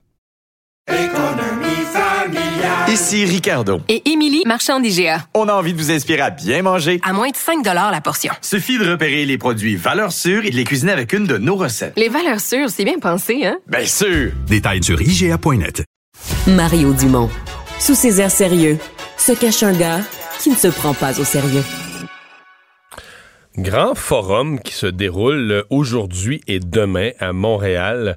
Euh, le forum s'appelle La science en français au Québec et dans le monde. Euh, c'est tout un questionnement sur, euh, si vous connaissez ça un petit peu, là, quand vous étudiez en sciences, même dans une université francophone, souvent, si vous êtes, surtout si vous êtes avancé dans des sciences là, très pointues, la maîtrise, le doctorat, les textes sont en anglais, les livres sont en anglais, il n'y a rien qui est traduit, puis on va finir par vous dire, faites vos travaux en anglais, puis si vous allez au doctorat, ben, vous voulez que ça soit diffusé à travers le monde, vous voulez être publié dans les grandes revues. C'est, écoutez, c'est en anglais, en anglais, en anglais, c'est ma perception, peut-être je vais me faire corriger, mais c'est ma perception euh, que ce soit la norme. Donc, au Palais des Congrès de Montréal, aujourd'hui et demain, la science en français au Québec et dans le monde, euh, c'est euh, largement supervisé. Euh, c'est une invitation, une organisation du scientifique en chef du Québec, M. Rémi Quirion, qui est avec nous. M. Quirion, bonjour. Oui, bonjour, bonjour. J'ai spontanément exprimé ma, ma, ma, ma connaissance du milieu universitaire. Est-ce que j'ai tort de penser que rendu à un certain niveau, c'est c'est- la science, c'est en anglais, là? Beaucoup, beaucoup en anglais. Et euh, pour nous, le forum qu'on a organisé, c'est pas une question de dire euh, on est contre les publications scientifiques en anglais, contre l'enseignement en anglais. C'est plutôt d'avoir une question d'équité. Dire oui, c'est correct, la science pointue, on découvre par exemple le boson de Higgs, on va le publier dans une revue de très haut niveau en anglais.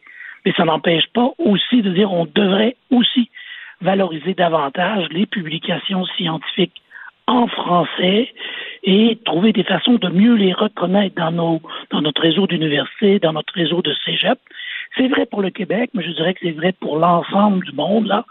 Euh, et c'est pour ça qu'on a réuni des experts qui viennent d'Afrique, qui viennent d'Europe, qui viennent bien sûr du Québec, du Canada, mais aussi même d'Amérique latine pour parler un peu de découvrabilité des contenus scientifiques en français et de valorisation des contenus scientifiques en français. Et, c'est réaliste. Vous avez l'impression de travailler sur un, chantier qui est réaliste, de- d'élargir le spectre de ce qui va être publié en français du point de vue scientifique? Ce qu'on vise probablement plus, c'est, euh, par exemple, des revues. On fait un état des lieux. L'exemple que je pourrais donner, les vaccins euh, contre la COVID, les vaccins l'ARN.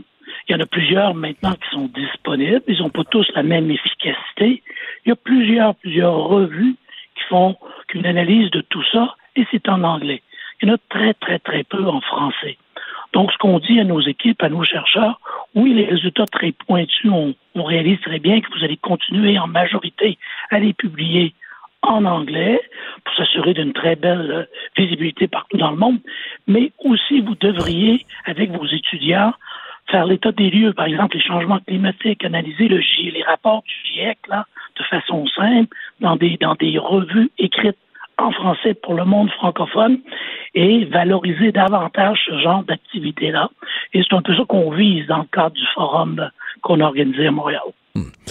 Est-ce que, euh, je pose la question là, sans, sans, sans préjugés ou sans a priori, mais est-ce que vous sentez l'intérêt de vos collègues de la France? Parce que il est pas rare qu'au Québec, on a développé là, cette, euh, ce, ce réflexe, euh, ce souci de protéger le français.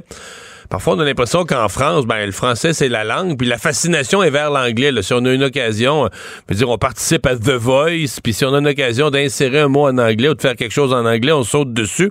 Est-ce qu'ils ont quand même, est-ce qu'il y a un intérêt, est-ce qu'ils ont quand même une, euh, un, souci pour ce que vous leur amenez comme préoccupation? Ça, c'est une très bonne question. On a eu, à, quoi, il y a au moins cinq ou six conférenciers qui viennent de France, incluant, par exemple, la présidente de l'Université de, Sorbonne, euh, celui qui dirige tout ce qui est francophonie, langue française pour le gouvernement français. Donc, je dirais qu'il y a peut-être trois, quatre ans, il n'y avait pas vraiment cette sensibilité-là. Mais là, de plus en plus, je pense que tout le monde réalise qu'il y a quand même ce, cet univers francophone, c'est des millions, hein, près 350 millions de francophones dans le monde.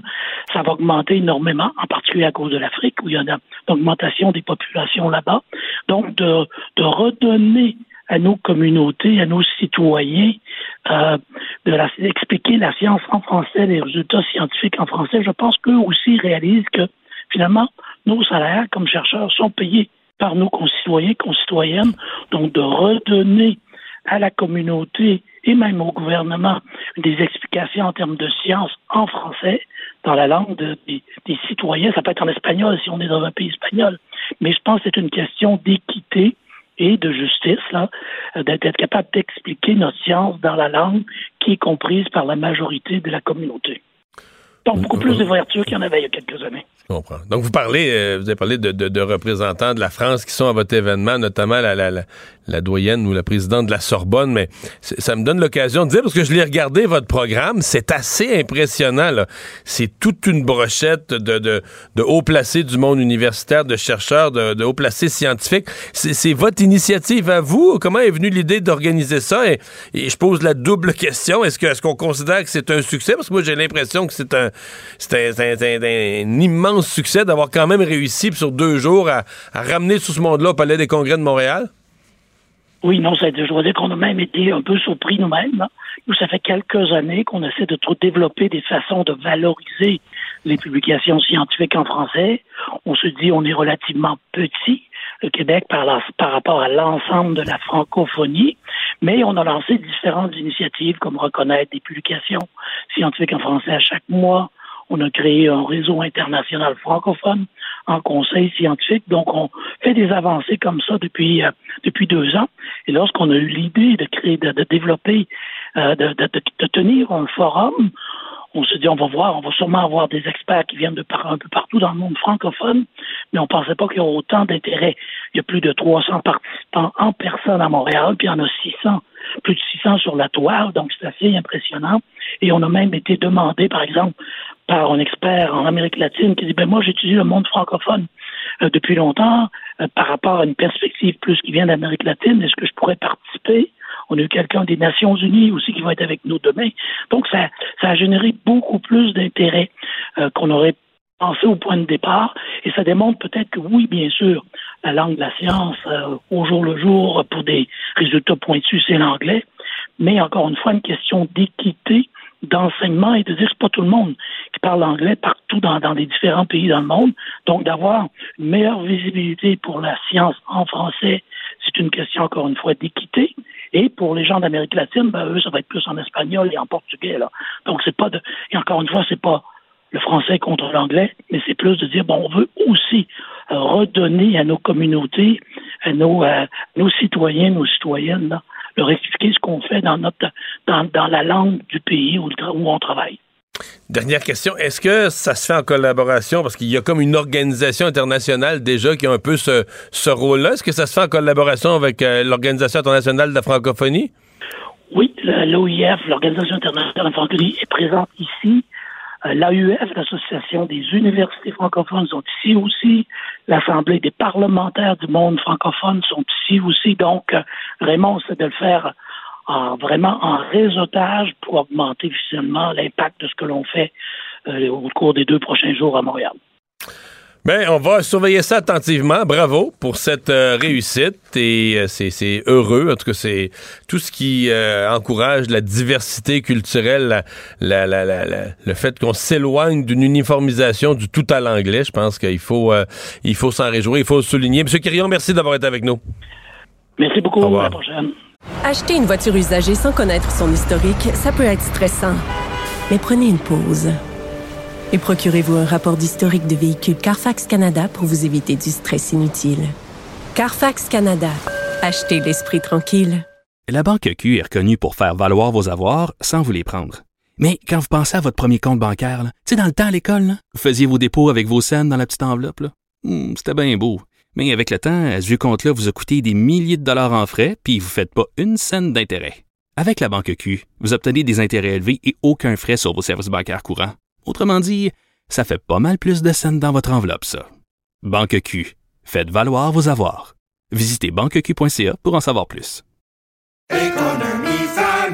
Ici Ricardo. Et Émilie, marchand d'IGA. On a envie de vous inspirer à bien manger. À moins de 5 la portion. Suffit de repérer les produits valeurs sûres et de les cuisiner avec une de nos recettes. Les valeurs sûres, c'est bien pensé, hein? Bien sûr! Détails sur IGA.net.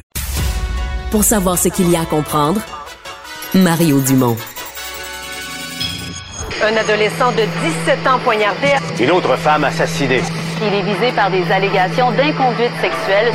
Les formations politiques s'arrachent le vote des familles. Comment faire fructifier votre argent sans risque? Savoir et comprendre les plus récentes nouvelles qui nous touchent. Tout savoir en 24 minutes. Avec Alexandre Morin-Villouellette et Mario Dumont. En manchette dans cet épisode, suivi de la saga des profs qui hurlent en classe, deux nouvelles plaintes contre Madame Chantal. Le directeur de l'école est démis de ses fonctions. Deux nouveaux extraits de profs hystériques refont surface. Ottawa veut rétablir le poids démographique des francophones au pays. Le Bloc québécois demande un débat sur les liens du Canada avec la monarchie et Disney porte plainte contre le gouverneur Ron DeSantis. Tout savoir en 24 minutes. Tout savoir en 24 minutes. Bienvenue à Tout savoir en 24 minutes. Bonjour Mario. Bonjour. Suivi de cette saga, le rapporté un peu plus tôt cette semaine au départ, ici à Cube Radio. Et on a lancé quelque chose, hein? Ouais, ça fait du chemin et beaucoup, toutes sortes de nouvelles là, qui déboulent dans l'actualité suivant cette histoire.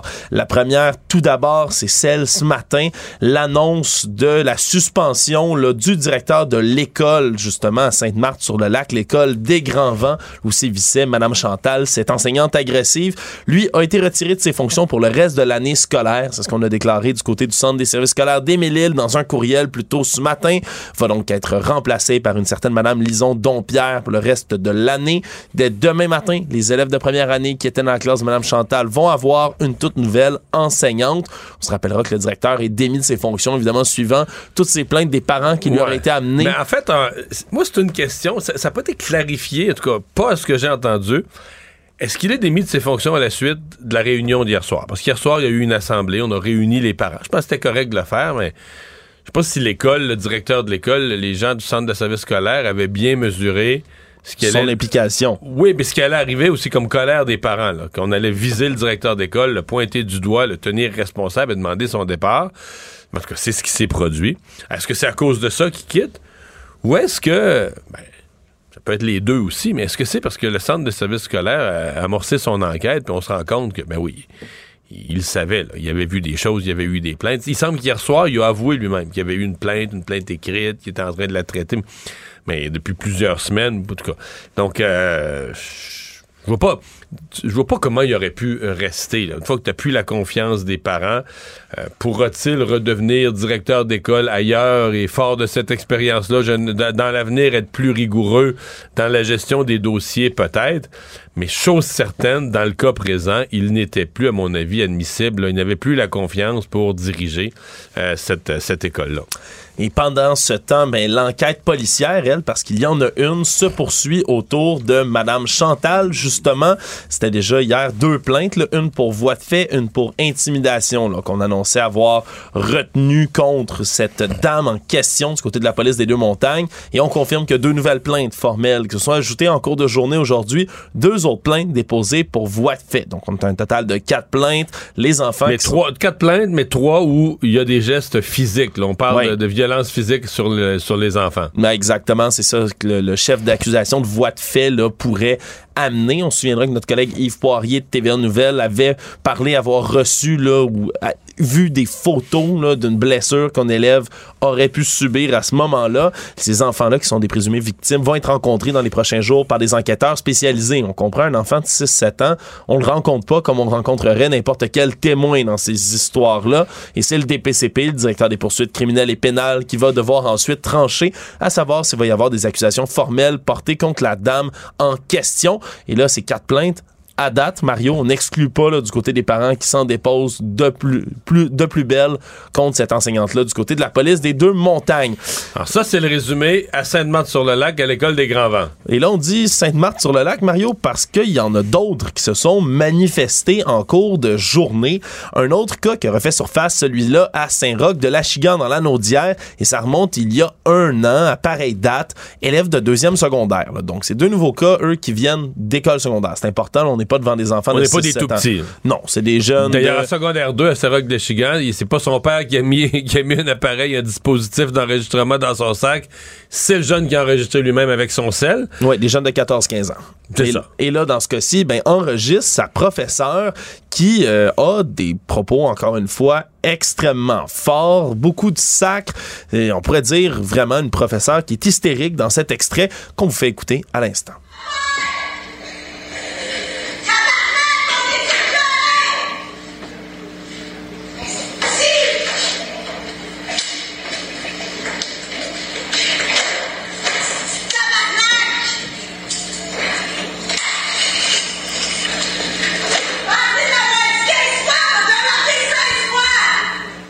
Donc vraiment une enseignante qui hurle après l'étudiant Là, en question. nous, nous, on sait pas ce qui s'est passé avant. Qu'est-ce qui l'a amené dans cet état-là? Par contre, on sait, par le jeune, que c'était pas la première fois que ça arrivait, parce que le jeune dit l'avoir enregistré pour pouvoir faire la démonstration de ce qui se passait. Donc, c'est parce que c'est quelque chose qui était déjà arrivé, puis il se disait, là, faut, on est rendu au point, il faut qu'on fasse entendre ça à la direction, il faut qu'on fasse entendre ça à quelqu'un, que voici ce qui se passe dans notre classe. Oui, vraiment amasser des preuves pour tenter d'alarmer des gens sur la situation, mais c'est tout le contraire qui s'est produit, Mario. C'est l'élève en question qui a été finalement suspendu, sévère suspension quand même, on parle de trois jours, pour avoir enregistré un professeur à son insu, parce que semble-t-il que c'est contre le code de vie de l'école de faire ce genre de pratique-là. Donc lui avait été suspendu. L'enseignante, elle, se sera absentée deux semaines. On, on ignore pour l'instant si c'est en raison d'une suspension, si c'est des vacances, si c'est autre chose qui ont justifié cette absence de deux semaines. Mais bref, c'est un cas comme ça qui refait surface là, un an plus tard. Les parents qui se montrent pas très contents, là, vraiment, d'avoir vu leur enfant être sanctionné alors que la professeure, elle, avait de pareils agissements. L'autre cas lui est rapporté plutôt ce matin là, par le 98.5 FM. Nouveau cas qui se déroule, lui, en novembre dernier, donc plus récent, à l'école secondaire Édouard Montpetit dans Mercier Hochelaga Maisonneuve. Enregistrement audio, encore une fois, effectué par un élève et on entend l'enseignante de deuxième secondaire tenir des propos profondément dérangeants. Je rappelle, c'est le 98.5 qui a sorti ça un peu plus tôt ce matin. On va vous faire écouter ce que ça donne encore une fois. Votre travail, qu'il brûle pas dans ta vie, Calis? Sait que tu vas être sur le PS plus tard, c'est évident, là. Et quand t'auras 58 ans, j'ai hâte de te voir la face en esti, toi. Toi, à 25 ans, tu vas peut-être avoir la face ratatinée, esti. Comme le derrière de mon chien, tabarnak. Fait qu'arrête de parler, esti. Vraiment, là, t'as 25 La face ratatinée comme le derrière de mon chien, tu vas finir sur le BS. Oui. Vraiment des propos euh, dont on s'attend pas d'un enseignant, Mario. Non, mais c'est bourré en plus de préjugés sur, sur les assistés sociaux. Mais qu'est-ce que c'est ça? Comment comment t'en arrives à ça? Euh, bon, euh, dans ce cas-là, est-ce qu'on sait comment ça a été géré? Ça a été géré. L'enseignant a eu deux jours de suspension, semble-t-il, suite à ces propos-là. Il a repris Donc- ses fonctions. Et a repris ses fonctions. est toujours en poste. C'est ce qu'on confirme du côté du Centre de services scolaires de Montréal. Ce qui est pas, ce qui est pas clair pour moi. D'abord, je trouve ça vraiment pas beaucoup de jours de suspension. mais euh, quand on reprend ses fonctions, c'est quoi? Est-ce qu'il y a un encadrement? Est-ce que quelqu'un surveille? Est-ce qu'il s'excuse envers les élèves? est-ce que- Puis, puis dans le cas du dans le cas de l'enseignante précédente là, dans, dans Saint-Roch de la Chigan, on a vraiment l'impression que c'est une personne qui a perdu le contrôle, là, qui a pété les plombs, mais complètement. là. toutes les Oui. soupapes ont lâché. De colère. Bon, elle a visiblement besoin d'aide. Elle peut plus être devant la classe dans cet état-là. Mais elle exprime, elle exprime juste de la- de la- de la- du débordement de colère. là. Oui. Alors que l'autre, c'est, il dit aux jeunes qui sont laids, qui feront rien, qui feront rien dans la vie, qui vont être sur le billet. Il est en train de leur enseigner pour qu'ils fassent quelque chose dans la vie. Il leur dit qu'ils feront rien dans, dans la vie, qu'ils vont finir sur le BS. Les préjugés, ils sacent comme un chartier.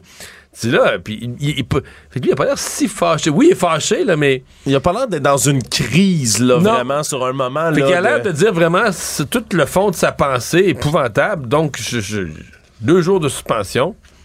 Ouais, c'est c'est pas clair ensuite quel a été le suivi qui a été fait. Puis on, on peut s'attendre quand même à ce que ces histoires-là, lorsqu'elles le refont surface de cette manière-là, Mais tu sais, sans dit long. réévalue sans- peut-être. euh, sans dit long, mettons, sur euh, le- le- toute la protection syndicale, la- l'absence, les syndicats de l'enseignement se sont battus contre un ordre professionnel. On comprend peut-être mieux pourquoi, parce que tu dis, s'il y avait un ordre professionnel, probablement qu'il y aurait des sanctions plus sévères, de un. Et de deux, euh, c'est comme si, euh, bon, ben, si t'as deux jours pour, si t'as deux, mettons, lui, là, tout ce qu'il a véhiculé aux enfants, tout ce qu'il dit, t'as deux jours de suspension pour ça. Je sûr que tu réfléchis bien, bien. Non, mais mettons, pour être congédié. Qu'est-ce que ça prend un prof pour être congédié? Là, tu vois même plus, tu sais même plus où mettre la barre. Qu'est-ce qu'il faudrait qu'un enseignant fasse pour qu'on dise, regarde, là, tu peux pas, c'est pas ton domaine, fais d'autres choses. Ça aurait pu être difficile comme ça de congédier un professeur si on avait le plein emploi aussi dans la profession, Mario. Ouais, et en en plus, en plus, on en manque. Et tu parles d'ordre professionnel. C'est une question qui a été acheminée aux oreilles là, du ministre de l'Éducation, Bernard Drinville, plutôt aujourd'hui, qui a parlé de cette création d'ordre professionnel comme n'étant pas dans ses cartons. Donc, ce, ce n'est pas une option qui va être adoptée. On se souviendra quand Non, même. C'était dans les cartons de la CAQ, c'était dans le programme de la CAQ, ça a été abandonné parce qu'ils ont réalisé que si tu fais la promotion de cette idée-là, si tu pousses cette idée-là, c'est un blocage syndical complet. C'est aussi simple que ça. Donc, si tu veux avoir un peu de bonne entente avec les syndicats pour faire marcher tous tes autres dossiers comme ministre de l'Éducation, tu prends celle-là puis tu le mets au congélateur. Le gouvernement Trudeau euh, a annoncé des investissements de plus de 4 milliards de dollars pour justement la nouvelle réforme de la langue, de la, loi sur les langues officielles. Plan d'action quinquennal vraiment pour les langues officielles. On veut cesser le déclin de la langue française dans le pays, mais surtout le déclin démographique des francophones dans le reste du pays. C'est des cibles d'immigration plus ambitieuses, entre autres, qui veulent être mises de l'avant pour stimuler l'immigration francophone, favoriser l'établissement et l'intégration d'immigrants d'expression française, bel et bien. On reconnaît également dans ce nouveau plan fédéral sur une langue officielle pour la première fois que les minorités linguistiques francophones nécessitent une plus grande attention que l'anglais au Québec, hein, la minorité anglophone au sein du Québec. Donc, beaucoup d'argent qui est investi encore une fois du côté du gouvernement Trudeau. Euh, des mesures comme ça, qu'on on change certains libellés, certaines manières de s'exprimer aussi sur les langues officielles au pays. Mais Mario, est-ce que tu penses que c'est un plan qui est suffisant, qui, est- Ben- qui est- qui va valoir la peine? Ben, moi, je, je, je- je- c'est pas complètement clair pour moi que le plan euh, tient compte parce que de la nouvelle réalité, la nouvelle loi sur les langues officielles qui dit ben le statut de la minorité anglophone au Québec est pas le même que le statut des minorités francophones au Québec qui sont beaucoup plus en danger. Mais dans les faits, euh, la loi, le programme annoncé ce matin, ben, on finance les deux. là. on finance les organisations anglophones euh, qui défendent les droits des anglophones à Montréal. Sont- on dit même qu'on va subventionner, je veux dire, qu'il y aurait des programmes pour subventionner la culture en anglais à Montréal. Mais c'est parce que la culture en anglais à Montréal ou ailleurs en Amérique du Nord. Elle pas en danger. boy, pas trop. C'est un raz-de-marée de culture anglophone sous toutes ses formes. Donc moi, je, je pense que, puis j'ai j'ai entendu la réaction du Bloc québécois, puis je la partage en bonne partie. C'est un bon, une bonne annonce pour les communautés francophones hors Québec, à qui ça donne des outils et des budgets. Mais pour la situation du français au Québec, au mieux, c'est neutre, puis c'est peut-être même une menace. Peut-être même qu'on est, dans le fond, on travaille par en arrière à- en disant qu'il faut protéger les droits de la minorité anglophone du Québec, mais on travaille encore à l'anglicisation du Québec. Tout savoir en 24 minutes. Parlant du bloc québécois, ils ont réclamé aujourd'hui un débat en bonne et due forme sur la reconnaissance du roi Charles III comme souverain du Canada. Évidemment, viennent, euh, je pardonnez l'expression, pisser dans la soupe à une dizaine de jours là, du couronnement du roi Charles III, justement à Londres. Un si beau couronnement. Un si beau couronnement, Mario. On n'a pas souvent des couronnements. C'est vrai que ça, ben c'est vrai que ça fait longtemps qu'on n'a pas eu un couronnement quand 70 même, ans, on était jeunes. Non, mais. Moi, j'étais pas né. hein. Moi, j'avoue, moi, j'avoue, euh, j- j'arrête pas de niaiser en ondes avec ça.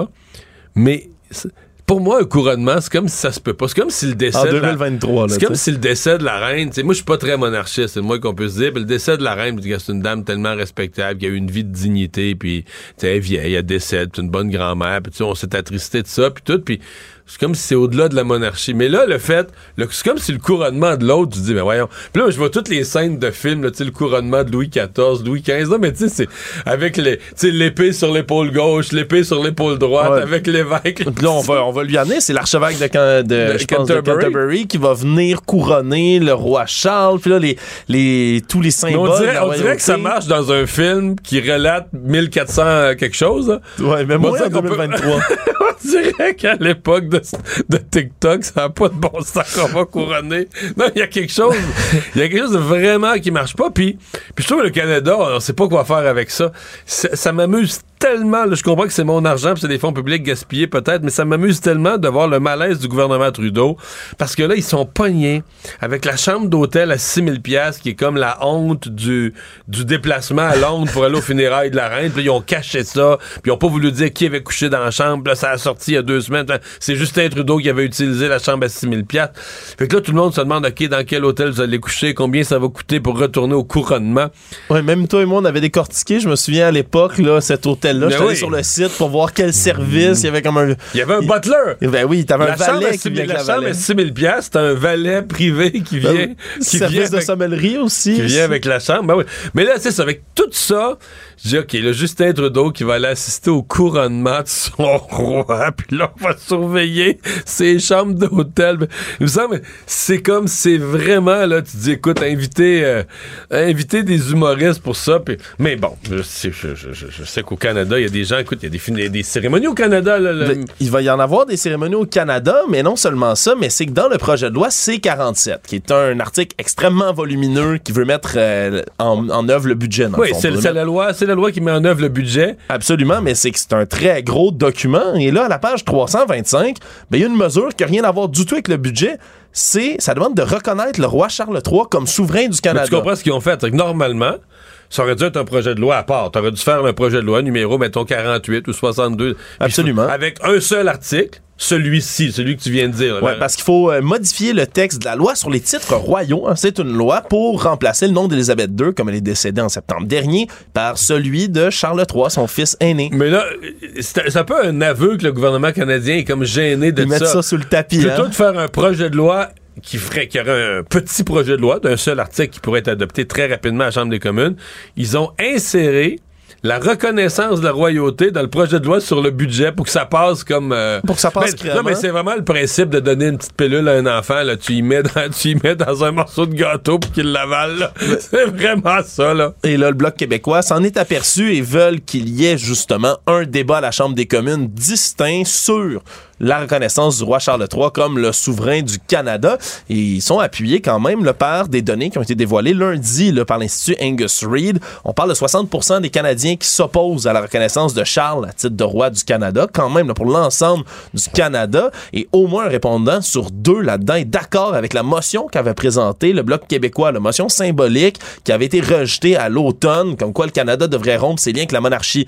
Au Québec, on est à 66% des gens qui sont d'accord avec tout ça. Donc, il y a quand même une, une certaine volonté de revoir, ou du moins de débattre, Mario, dans, dans la société, de ses liens avec la monarchie. Mais je dis qu'on voit jamais de couronnement, mais quand même, il y avait encore jusqu'à pas si longtemps au Carnaval de Québec, à chaque, à chaque année, le couronnement de la reine. Non, mais c'était, c'était beau, c'était chargé d'émotions, là. T'avais un tirage, il y avait des capsules. Je m'en souviens, j'étais jeune, je regardais ça. T'es nostalgique, Mario? Puis là, non, mais celle qui était couronnée, c'est inévitablement, tu sais, il faisait froid, elle pleurait, tu voyais les larmes qui gelaient sur le coin de son œil, puis... Il va faire un peu plus chaud quand même au Royaume-Uni, je pense, pour le Ouais. couronnement. Mais il va-tu avoir l'épée sur l'épaule, les grands coups d'épée? Mais ça, une mais ça, c'est adouber un chevalier, par contre, Mario. Je suis pas sûr que c'est pas ça au roi, faisait ça au roi aussi. Ah, aussi? Peut-être que je me trompe. Écoute, je suis pas spécialiste en couronnement, moi, là. Bon, ben Mario, va falloir, va falloir un king. Trouvons le king du couronnement du king. Exact, pour être capable de tout décortiquer, tout ça, Mario, et ça s'en vient dans une Hey, dizaine on, va de jours. on va pas euh, laisser couronner à tort et à travers. Nous autres, là, je veux qu'on parle couronnement sérieusement ici. On vous promet une émission spéciale autour de tout ça ici à Cube Radio. Savoir et comprendre. Tout savoir en 24 minutes. Pierre-Ny Saint-Amand, l'homme qui était au volant de l'autobus de la STL et qui a foncé délibérément dans une garderie de Laval en février dernier. Je rappelle, ça a tué deux enfants, ça en a blessé six autres, était de retour en cours ce matin. C'est l'évaluation psychologique de l'accusé qui ont finalement là, été complétées. En mars dernier, on avait demandé un délai de 30 jours supplémentaires. Et là, ben, on a déposé le rapport psychiatrique de l'accusé, mais il a été mis sous scellé. Donc, on n'aura pas euh, d'idée sur le contenu qui s'y trouve jusqu'au 13 juin prochain. Sa date de retour en cours. Et donc, la détention à l'Institut Philippe Pinel est terminée pour M. Ni Saint-Amand, qui va être transféré dans une prison. Je rappelle, il est accusé de deux meurtres prémédités, d'une tentative de meurtre et de plusieurs accusations de voie de fait toujours dans les cas judiciaires, mais celui-ci euh, plutôt devant le Conseil de discipline de l'Ordre des psychologues du Québec. C'est une ex-psychologue qui a été radiée pour six mois, va devoir payer des frais de près de 15 000 Pourquoi, Mario? Parce que Madame Louise Gaston, elle, qui a 36 ans d'expérience comme psychologue, superviseur de stage à l'Institut Victoria de Montréal, mais elle, en supervisant ses doctorants, ben là, ils informaient que certains patients ne pouvaient pas être traités avec la psychologie, mais qu'ils avaient besoin d'un exorcisme, qu'ils avaient besoin de services pour enlever les entités pathologiques telles que Le démon. fait le hein? diable, ouais, l'exorcisme, hein, c'était si bon ce film. Le démon, le diable, les forces de la noirceur, des propos mensongers contre les vaccins, des sources pas fiables qu'il recommandait à ses étudiants de doctorat. Bref, toutes sortes de, de- d'accusations, puis de mensonges proférés par cette ex-psychologue-là, qui avait déjà elle-même s'était retirée de l'ordre des psychologues, mais qui est radiée six mois au cas où elle y retournerait en plus de devoir purger cette sanction-là. On avait parlé souvent de cette dame-là qui c'est croit au démon. ouais, mais c'est pas un prêtre qui s'apprend à faire un exorcisme. Ben, c'est c'est ce qu'elle disait. Elle, elle affirmait qu'un prêtre, par le biais de l'exorcisme, était les seuls qui pouvaient aider Ok, certains elle, elle faisait pas, là. Je pensais- Oh non, non, non, non. Elle, elle Oh, disait, oh, elle oh, disait oh, dans votre profession, vous allez être impuissant face à certaines personnes qui sont possédées par le diable. Et donc, vous allez devoir demander à un prêtre de l'exorciser. C'est ce qu'elle répétait à ses élèves, en plus d'avoir proféré toutes sortes de théories complotistes sur les vaccins, envoyer des sites complotistes à ses Ça devait être une cause, la- l'audition de la cause à l'ordre des psychologues devait être assez intéressante à suivre. Oui, ça devait être intéressant. Puis ils, ont, ils sont arrivés assez rapidement, Mario, à un consensus. Économie. Le prix des billets de transport en commun dans la région de Montréal va augmenter à partir du 1er juillet prochain. C'est ce que l'autorité des régionales de transport mé- métropolitain a affirmé aujourd'hui. On parle d'indexation moyenne de 3% mais quand même, là, le titre unitaire passe de 3,50 à 3,75. Première fois depuis 2019 qu'on augmente ce prix-là. Si on est pour un deux passages, c'est 7 au lieu de 6,50. Et le forfait mensuel, hein, ce- cette belle passe que je paye tous les mois, va passer de 94 à 97 Mais surtout en 97, ils te remboursent quelques sous à chaque fois que le métro marche pas. Ça, ça devrait, Mario. Ce serait fantastique si c'était quelque chose qui arrivait.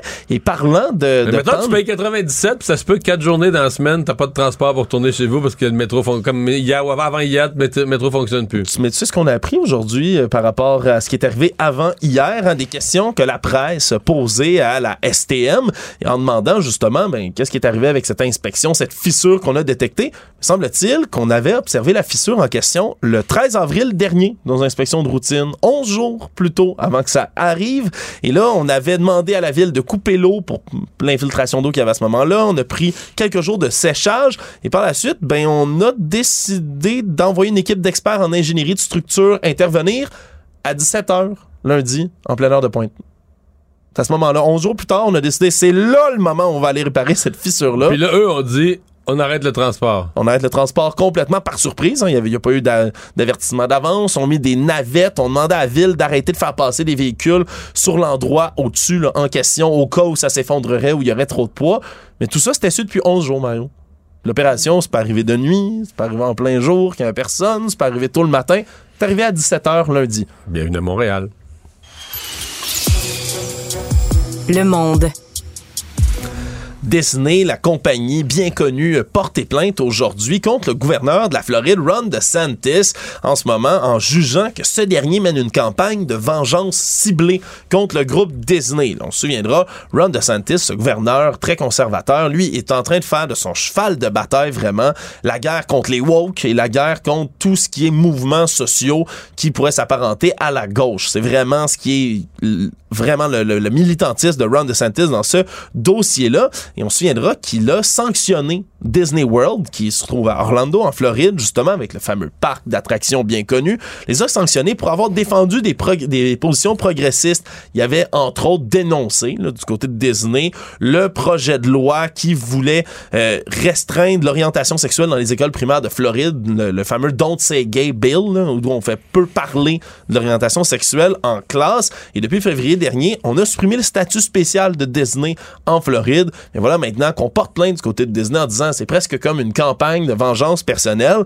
mais que ça va encore plus loin que ça brime le droit à la liberté d'expression de Disney, de pouvoir parler sur ces enjeux-là sans subir de représailles de l'État. Donc, une plainte qui est portée en ce moment, là, euh, assez importante contre Ron DeSantis. On verra qu'est-ce qui se passera devant les tribunaux mais par la suite. je sais pas, euh, bon, je, je comprends qu'il y a l'appui populaire là-dessus, mais je sais pas jusqu'à jusqu'à quel point ça va être bon pour le gouverneur de la Floride d'avoir... euh, de partir en guerre contre une institution contre qui Disney, qui est une institution en Floride. 75 000 personnes travaillent pour Disney en Floride. Et j'ai vu dans les... euh, dans les dernières euh, heures, Mario, il y a eu sur Fox News une entrevue réalisée avec Nikki Haley, qui est l'une des premières à s'être lancée dans la- l'investiture républicaine, qui elle disait, ben Monsieur DeSantis, puis on rappelle les deux, ce sont des républicains, elle dit si Monsieur DeSantis il les veut pas, moi je suis en Caroline euh, du Nord, puis nous on, on va les recevoir les 75 000 emplois de Disney, donc faisait un pied de nez à Monsieur DeSantis, qui je rappelle lui ne s'est pas annoncé dans la course à l'investiture républicaine, mais il est pressenti Ouais, d'y arriver un jour. ne saurait tarder. Résumer l'actualité en 24 minutes, c'est mission accomplie. Tout savoir en 24 minutes. Un nouvel épisode chaque jour en semaine. Partagez et réécoutez sur toutes les plateformes audio. Disponible aussi en audiovisuel sur l'application Cube et le site cube.ca. Une production Cube Radio. Acheter une voiture usagée sans connaître son historique, ça peut être stressant. Mais prenez une pause. Et procurez-vous un rapport d'historique de véhicule Carfax Canada pour vous éviter du stress inutile. Carfax Canada. Achetez l'esprit tranquille. La Banque Q est reconnue pour faire valoir vos avoirs sans vous les prendre. Mais quand vous pensez à votre premier compte bancaire, tu sais, dans le temps à l'école, vous faisiez vos dépôts avec vos scènes dans la petite enveloppe. Hmm, C'était bien beau. Mais avec le temps, à ce compte-là vous a coûté des milliers de dollars en frais, puis vous ne faites pas une scène d'intérêt. Avec la Banque Q, vous obtenez des intérêts élevés et aucun frais sur vos services bancaires courants. Autrement dit, ça fait pas mal plus de scènes dans votre enveloppe, ça. Banque Q. Faites valoir vos avoirs. Visitez banqueq.ca pour en savoir plus. Ici Ricardo. Et Émilie, marchand d'IGA. On a envie de vous inspirer à bien manger. À moins de 5 la portion. Suffit de repérer les produits valeurs sûres et de les cuisiner avec une de nos recettes. Les valeurs sûres, c'est bien pensé, hein? Bien sûr! Détails sur IGA.net. Mario Dumont. Plus pratique que n'importe quel moteur de recherche. Une source d'information plus fiable que les internets. Pour savoir et comprendre, Mario Dumont.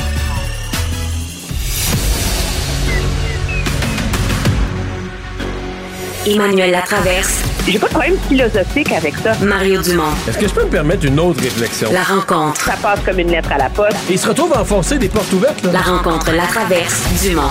Bonjour Emmanuel.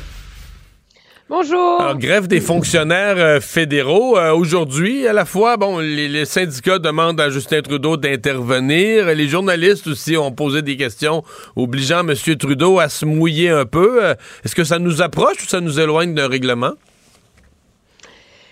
Je peux pas te le dire, mais il y a une chose qui est claire, pardon, c'est que ça nous éclaire sur la stratégie du gouvernement au point où on en est. Moi, j'ai l'impression que le gouvernement euh, est prêt à tenir la ligne dure et à épuiser un peu euh, le syndicat. Monsieur Trudeau, quand il dit ça prendra le temps que ça prendra, c'est pas euh, nous allons nous engager jusqu'à la fin, c'est ça prendra le temps que ça prendra pour avoir ce qu'on veut. Parce qu'il répondait à ça quand on lui posait une question sur le niveau de fatigue des, des Canadiens. Puis, ce qu'on a appris aujourd'hui, c'est que le syndicat a bougé, lui, sur la question des salaires. On le sait, c'est le nerf de la guerre, c'est l'histoire des salaires. Une fois qu'ils vont s'entendre sur le reste, là, tu peux euh, traficoter du langage sur la question du télétravail, probablement. L'enjeu, c'est qu'on le sait, le gouvernement offre 9% sur trois ans en disant que c'est la conclusion à laquelle en est venu un panel indépendant là, qui s'appelle la Commission d'intérêt public. Le syndicat voulait 13,5% Or, ils disent aujourd'hui, et ça, Mme Fortier le reconnaît, euh, qu'ils ont réduit leur demande salariale. le syndicat s'attendait à avoir des fleurs, tu sais, du gouvernement. Madame euh, Fortier, euh, Mona Fortier, la présidente du Conseil du Trésor, s'est présentée au Conseil des ministres ce matin en disant ces demandes-là demeurent irréalistes, demeurent irresponsables et on bouge pas. Alors, euh, on sent que le gouvernement sent qu'il y a de la marge de manœuvre, puis je vais te dire pourquoi. La réalité, c'est que, oui, ils étaient nombreux sur la colline du Parlement, ils ont fait des coups d'éclat, on l'a vu, une marche à Montréal hier, ils ont bloqué le port à Montréal, à Vancouver lundi, etc. Mais euh, la réalité, c'est que le gouvernement sait maintenant que le vote de confiance et le vote de grève, si on veut, est pas si solide que ça. Le syndicat a pas un, un mandat clair. Dans le Ouais, sens il y a que 80 70, ouais, il y a des gens 70 des membres qui n'ont pas voté, là, qui sont restés. Ce que je comprends, là, qui ont Ben, pas c'est ça. Donc, euh, il est pas, c'est pas un mandat fort, fort, fort. On s'entend Ouais. pour le syndicat, là. Donc, euh, le gouvernement sent qu'il y a peut-être de la marge pour les épuiser un peu, là. Mais Emmanuel, tu dis, M. Trudeau a exprimé la ligne dure. Mais moi, j'ai trouvé très habile parce qu'il a exprimé la ligne dure en exprimant la ligne douce. Et je m'explique. Parce que à- exactement. T'as tellement raison, là. Non, parce que- La main de fer dans le gant de velours. Oui, parce qu'officiellement, effectivement, il a dit, garde, la grève, elle peut durer, tout ça.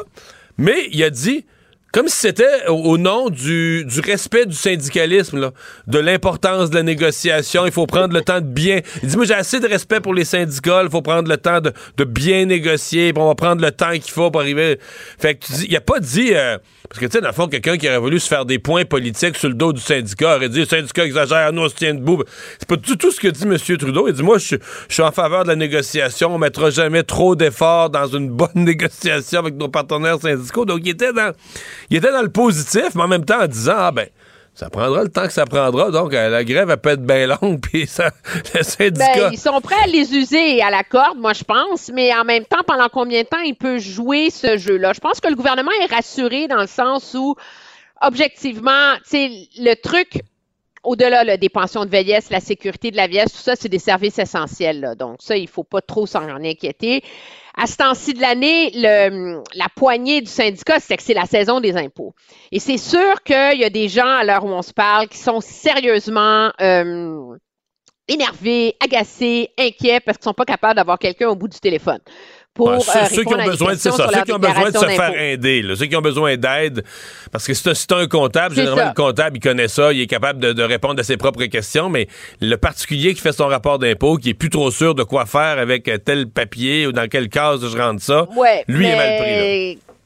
Ouais, sauf que les gens euh, qui soumettent leur déclaration d'impôt électroniquement, ben tout ça est électronique, c'est évalué électroniquement, le chèque sort électroniquement. Puis je pense que c'est sous cet angle-là qu'il faut interpréter euh, la phrase illustre maintenant la ministre responsable de l'Agence canadienne du revenu, Diane Boutillier, qui ne cesse de répéter que c'est la meilleure saison des impôts depuis 2015. Mais peut-être que c'est la meilleure saison des impôts depuis 2015 pour le gouvernement parce que c'est la meilleure saison des impôts en termes de nombre de déclarations qui ont été soumises avant l'échéance du 1er mai. Et ça, le gouvernement, il commence à avoir des chiffres pas mal clairs, puis il se dit, bon, mais finalement, euh, le casse-tête des remboursements d'impôts qui ne vont pas rentrer, là, il n'y en a pas tant que ça dans la balance. Ça, ça fait une grosse différence sur le rapport de force à la table de Mais, mais, négociation. mais donc, pour le gouvernement, si l'impôt, c'est pas si pire, s'il considère que les rapports d'impôt, c'est pas si pire malgré la grève des, des, des, des employés fédéraux, il reste une place où ça fait mal, Les passeports. les passeports. C'est là-dessus que le gouvernement... dirais deux, en vérité. OK. L'autre étant... Euh, pour monsieur, madame, tout le monde, c'est les passeports. Parce qu'il y avait 160 000 passeports dans la machine qui sortent plus depuis le début de la grève, puis tu en ajoutes 85 000 par semaine. Fait que là, tu, ça prend pas de temps que, tu sais, moi, je pense qu'à partir de, de mercredi prochain, là, on va être rendu à deux pleines semaines de grève. Ça fait 170 000 demandes de plus. Là, tu as un gros casse-tête. L'autre enjeu, c'est l'immigration. Ça touche Ah pas oui. beaucoup, Ouais, monsieur, ouais, madame, tout le monde, mais les, la Fédération de l'entreprise indépendante, les PME au Canada exigent du gouvernement déjà une, retour de loi, une loi de retour au travail parce que euh, on arrive dans la saison où ce sont tous les travailleurs temporaires agricoles, entre autres, qui attendent leur papier pour venir semer. Euh, et pour venir prêter main forte dans une industrie qui est quand même névralgique. Ça, c'est c'est l'élément le plus évident, c'est l'agriculture. Mais il y en a des entreprises un peu partout au pays qui craignent vraiment euh, de voir tout leur plan de main-d'œuvre retardé à cause de cette grève-là. Mais je pense qu'à l'heure où on se parle, c'est clair que le gouvernement sent qu'il y a de la marge de manœuvre pour éviter d'avoir l'air trop méchant avec le syndicat, puis être capable de finir par gagner cette bataille-là. C'était l'étude des crédits du Conseil exécutif, donc cette occasion annuelle à l'Assemblée nationale pour les partis d'opposition, pour les chefs d'opposition, de questionner de long en large là, en commission parlementaire euh, avec bien du temps euh, M. Legault. Ils l'ont talonné sur son troisième lien et là, il se retrouve à il repart à défendre maintenant ce qui reste de troisième lien, le, le, le, tube, le tube pour un seul transport en commun. Je, je, je, sais pas. Je sais pas où il s'en va avec ça parce que moi j'ai l'impression qu'il va l'abandonner. Fait qu'il me semble qu'il s'en vient pour lui. Il va rejouer le film qu'il joue de, lâcher son projet. Il me semble que dans un an, il va se retrouver dans le même procédé d'abandonner un projet. Peut-être. En tout cas, c'est très habile de l'opposition qui, au lieu de profiter de ce moment-là où ils ont vraiment le premier ministre dans les câbles pour refaire le débat de la dernière semaine sur le pourquoi du comment, c'est comme si on dit au premier ministre, on vous prend au mot. Vous avez un nouveau projet de troisième lien? Parlons-en. Il va coûter combien? C'est quoi l'échéance?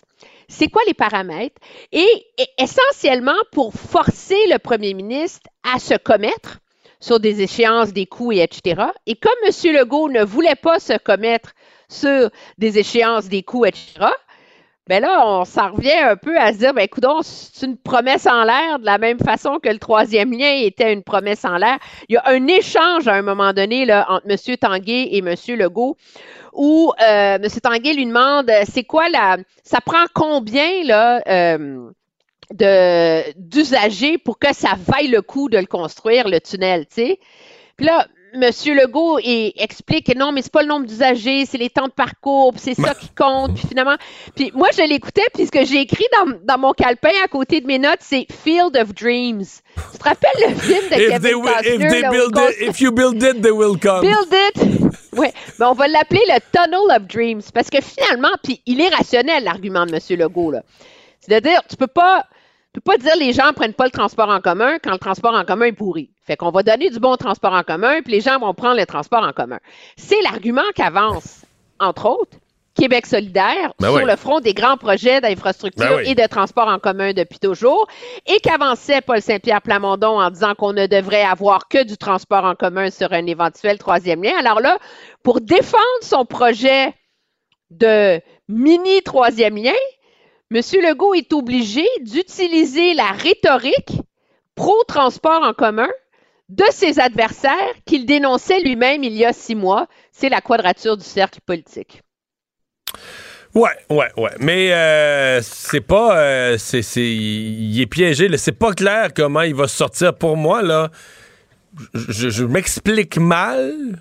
Puis je l'ai vécu à distance. J'étais en dehors du pays quand c'était annoncé. Puis, puis aujourd'hui, après quelques jours à entendre tout ça, je m'explique mal que tant qu'à abandonner le projet, qu'on n'a pas dit, il n'y a pas de tunnel. Il n'y a rien. Il est fini, il n'y a plus. euh, on met tout ça de côté. Quitte à redire, on laisse sur la planche à dessin une réflexion sur comment va le transport en commun. Mais là, il me semble qu'il s'est recréé tout un scénario pour se retrouver dans quelques mois ou dans un an. Exactement dans le même film a joué dans les, sept derniers jours, de un projet, une promesse, puis de décevoir, puis patati patata.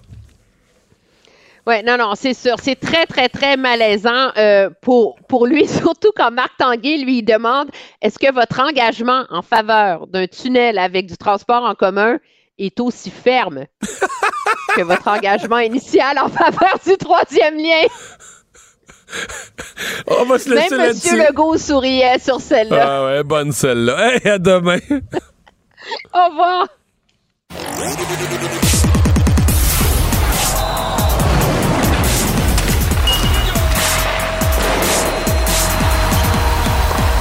Jean-François Barry, un chroniqueur pas comme les autres. Salut Jean-François. Bonsoir Mario. Ben, on se parle beaucoup de hockey temps-ci. Est-ce qu'on commence avec le tennis aujourd'hui? On a des bonnes nouvelles?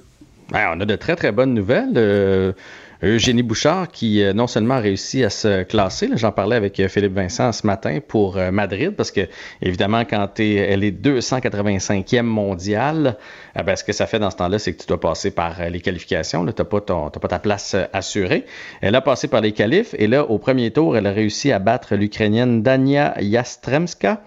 Et ce que j'ai bien aimé, c'est que. Oh, je suis pas bien ben centré, un peu, me replacer. Ah, OK, je suis Ben. correct. Euh, elle a perdu le premier set 6-7. Puis ça, au bris d'égalité, on sait qu'il y a des fois, Eugénie, elle a de la difficulté mentalement à revenir de ça. tu sais. Puis euh, là, elle ne s'est pas laissée décourager. Euh, le deuxième set 6-2, le troisième set 6-2. Donc, euh, euh, 2 7 à 1, ce, ce duel entre elle et l'Ukrainienne. Prochain match, ce sera contre la 20e raquette mondiale. Ça va être un petit peu plus Ouais. difficile. Martina Trevisan. Ce sera pas la même affaire. On va surveiller ça. Euh, Léla Fernandez, elle, c'était moins bien, là. Ben oui, puis pour vrai, ça m'inquiète. Euh, après son, gros succès, quand elle s'est rendue en finale euh, des États-Unis, après ça, bon, ça a été correct. Après ça, il y a eu sa. sa- je sais pas si tu te souviens de sa micro-fracture au pied qui l'a tenu, ben, qui a qui a causé de la douleur, qui faisait en sorte qu'elle avait de moins bons résultats. Après ça, ça l'a laissé sur les lignes de côté pendant un certain temps. Et depuis son retour, elle ne retrouve pas son rythme. Gagne un match, perd deux matchs, gagne un match, perd deux matchs. Euh, elle avance jamais plus loin que le deuxième tour depuis ce temps-là. Puis aujourd'hui, elle joue contre une Russe là, classée 194e mondiale. Fait que logiquement, Leila Fernandez est supposée passer à travers cet adversaire-là facilement. Et là, elle a perdu 6-3, 6-4. Ce que j'ai lu, c'est qu'elle avait énormément de misère avec sa première balle. Puis on le sait au tennis, quand tu réussis pas ta première balle de service, ça fait en sorte que tu dois jouer ta deuxième balle qui est plus facile à retourner. Et là, au lieu d'avoir les devants sur ton, service, ben, tu joues toujours sur, euh, sur les talons. Euh, Léla, qui mine de rien, est rendue 49e au monde. Elle glisse euh, tranquillement. Là. Fait que. Il va falloir lâcher les annonces de Subway puis retourner sur le court de tennis. Ouais, c'est ça. je sais bien qu'il n'y a pas de lien. là. Je suis certain qu'elle s'entraîne au bout, au bout, mais, mais ça va moins bien par les temps qui courent. Elle est encore jeune, mais on va souhaiter qu'elle se replace. Là, il n'y a toujours pas aucune des séries qui est finie. Hier soir, euh, les Hurricanes auraient pu mettre fin à la série, mais ils l'ont pas faite. Euh, Est-ce qu'on on s'enligne pour avoir peut-être plusieurs septièmes matchs? Hein? Ah, écoute, euh, il y a cinq séries qui sont assurées d'aller en six déjà. Euh, Il y en a sûrement qui vont aller en 7 là-dessus. Puis peut-être qu'il y en a là, qui vont aussi se poursuivre en 6. Mais je pense que ce soir, on va avoir la première équipe éliminée. C'est- Moi, moi, moi, c'est du jamais vu. Aucun euh, 4 à 0 en première ronde. là. Aucun balayage. Il me semble qu'il y en a toujours un d'habitude. Des fois, c'est une équipe qu'on voit pas venir. là. Il n'y en aura pas cette année. Les Bruins pourraient être l'équipe la plus rapide en éliminant les Panthers. Euh, ils mènent 3-1. Sont de retour euh, à Boston. Et euh, le retour de Patrice Bergeron, probablement ce soir, là, à 90%, il va jouer. Je pense que ça va galvaniser les troupes, surtout avec ce qui s'est passé lors du dernier match. Là. Tu sais, les Bruins là, se faire niaiser par Brady Ketchuk comme il euh, comme il l'a fait, là, aller s'en prendre au gardien de but. Euh, qui était, euh, qui, a- pas qui a été obligé, mais qui a décidé de jeter les gants contre, Pat- contre, euh, contre Ketchuk. Je pense que des gars comme euh, Marchand vont y régler son problème ce soir. Et la meilleure façon de faire payer Brady Ketchuk et les Panthers, c'est de les battre et de les envoyer en vacances. Alors moi, je pense que les Bruins ce soir vont gagner. Là où je suis moins convaincu, c'est l'Avalanche et le Kraken.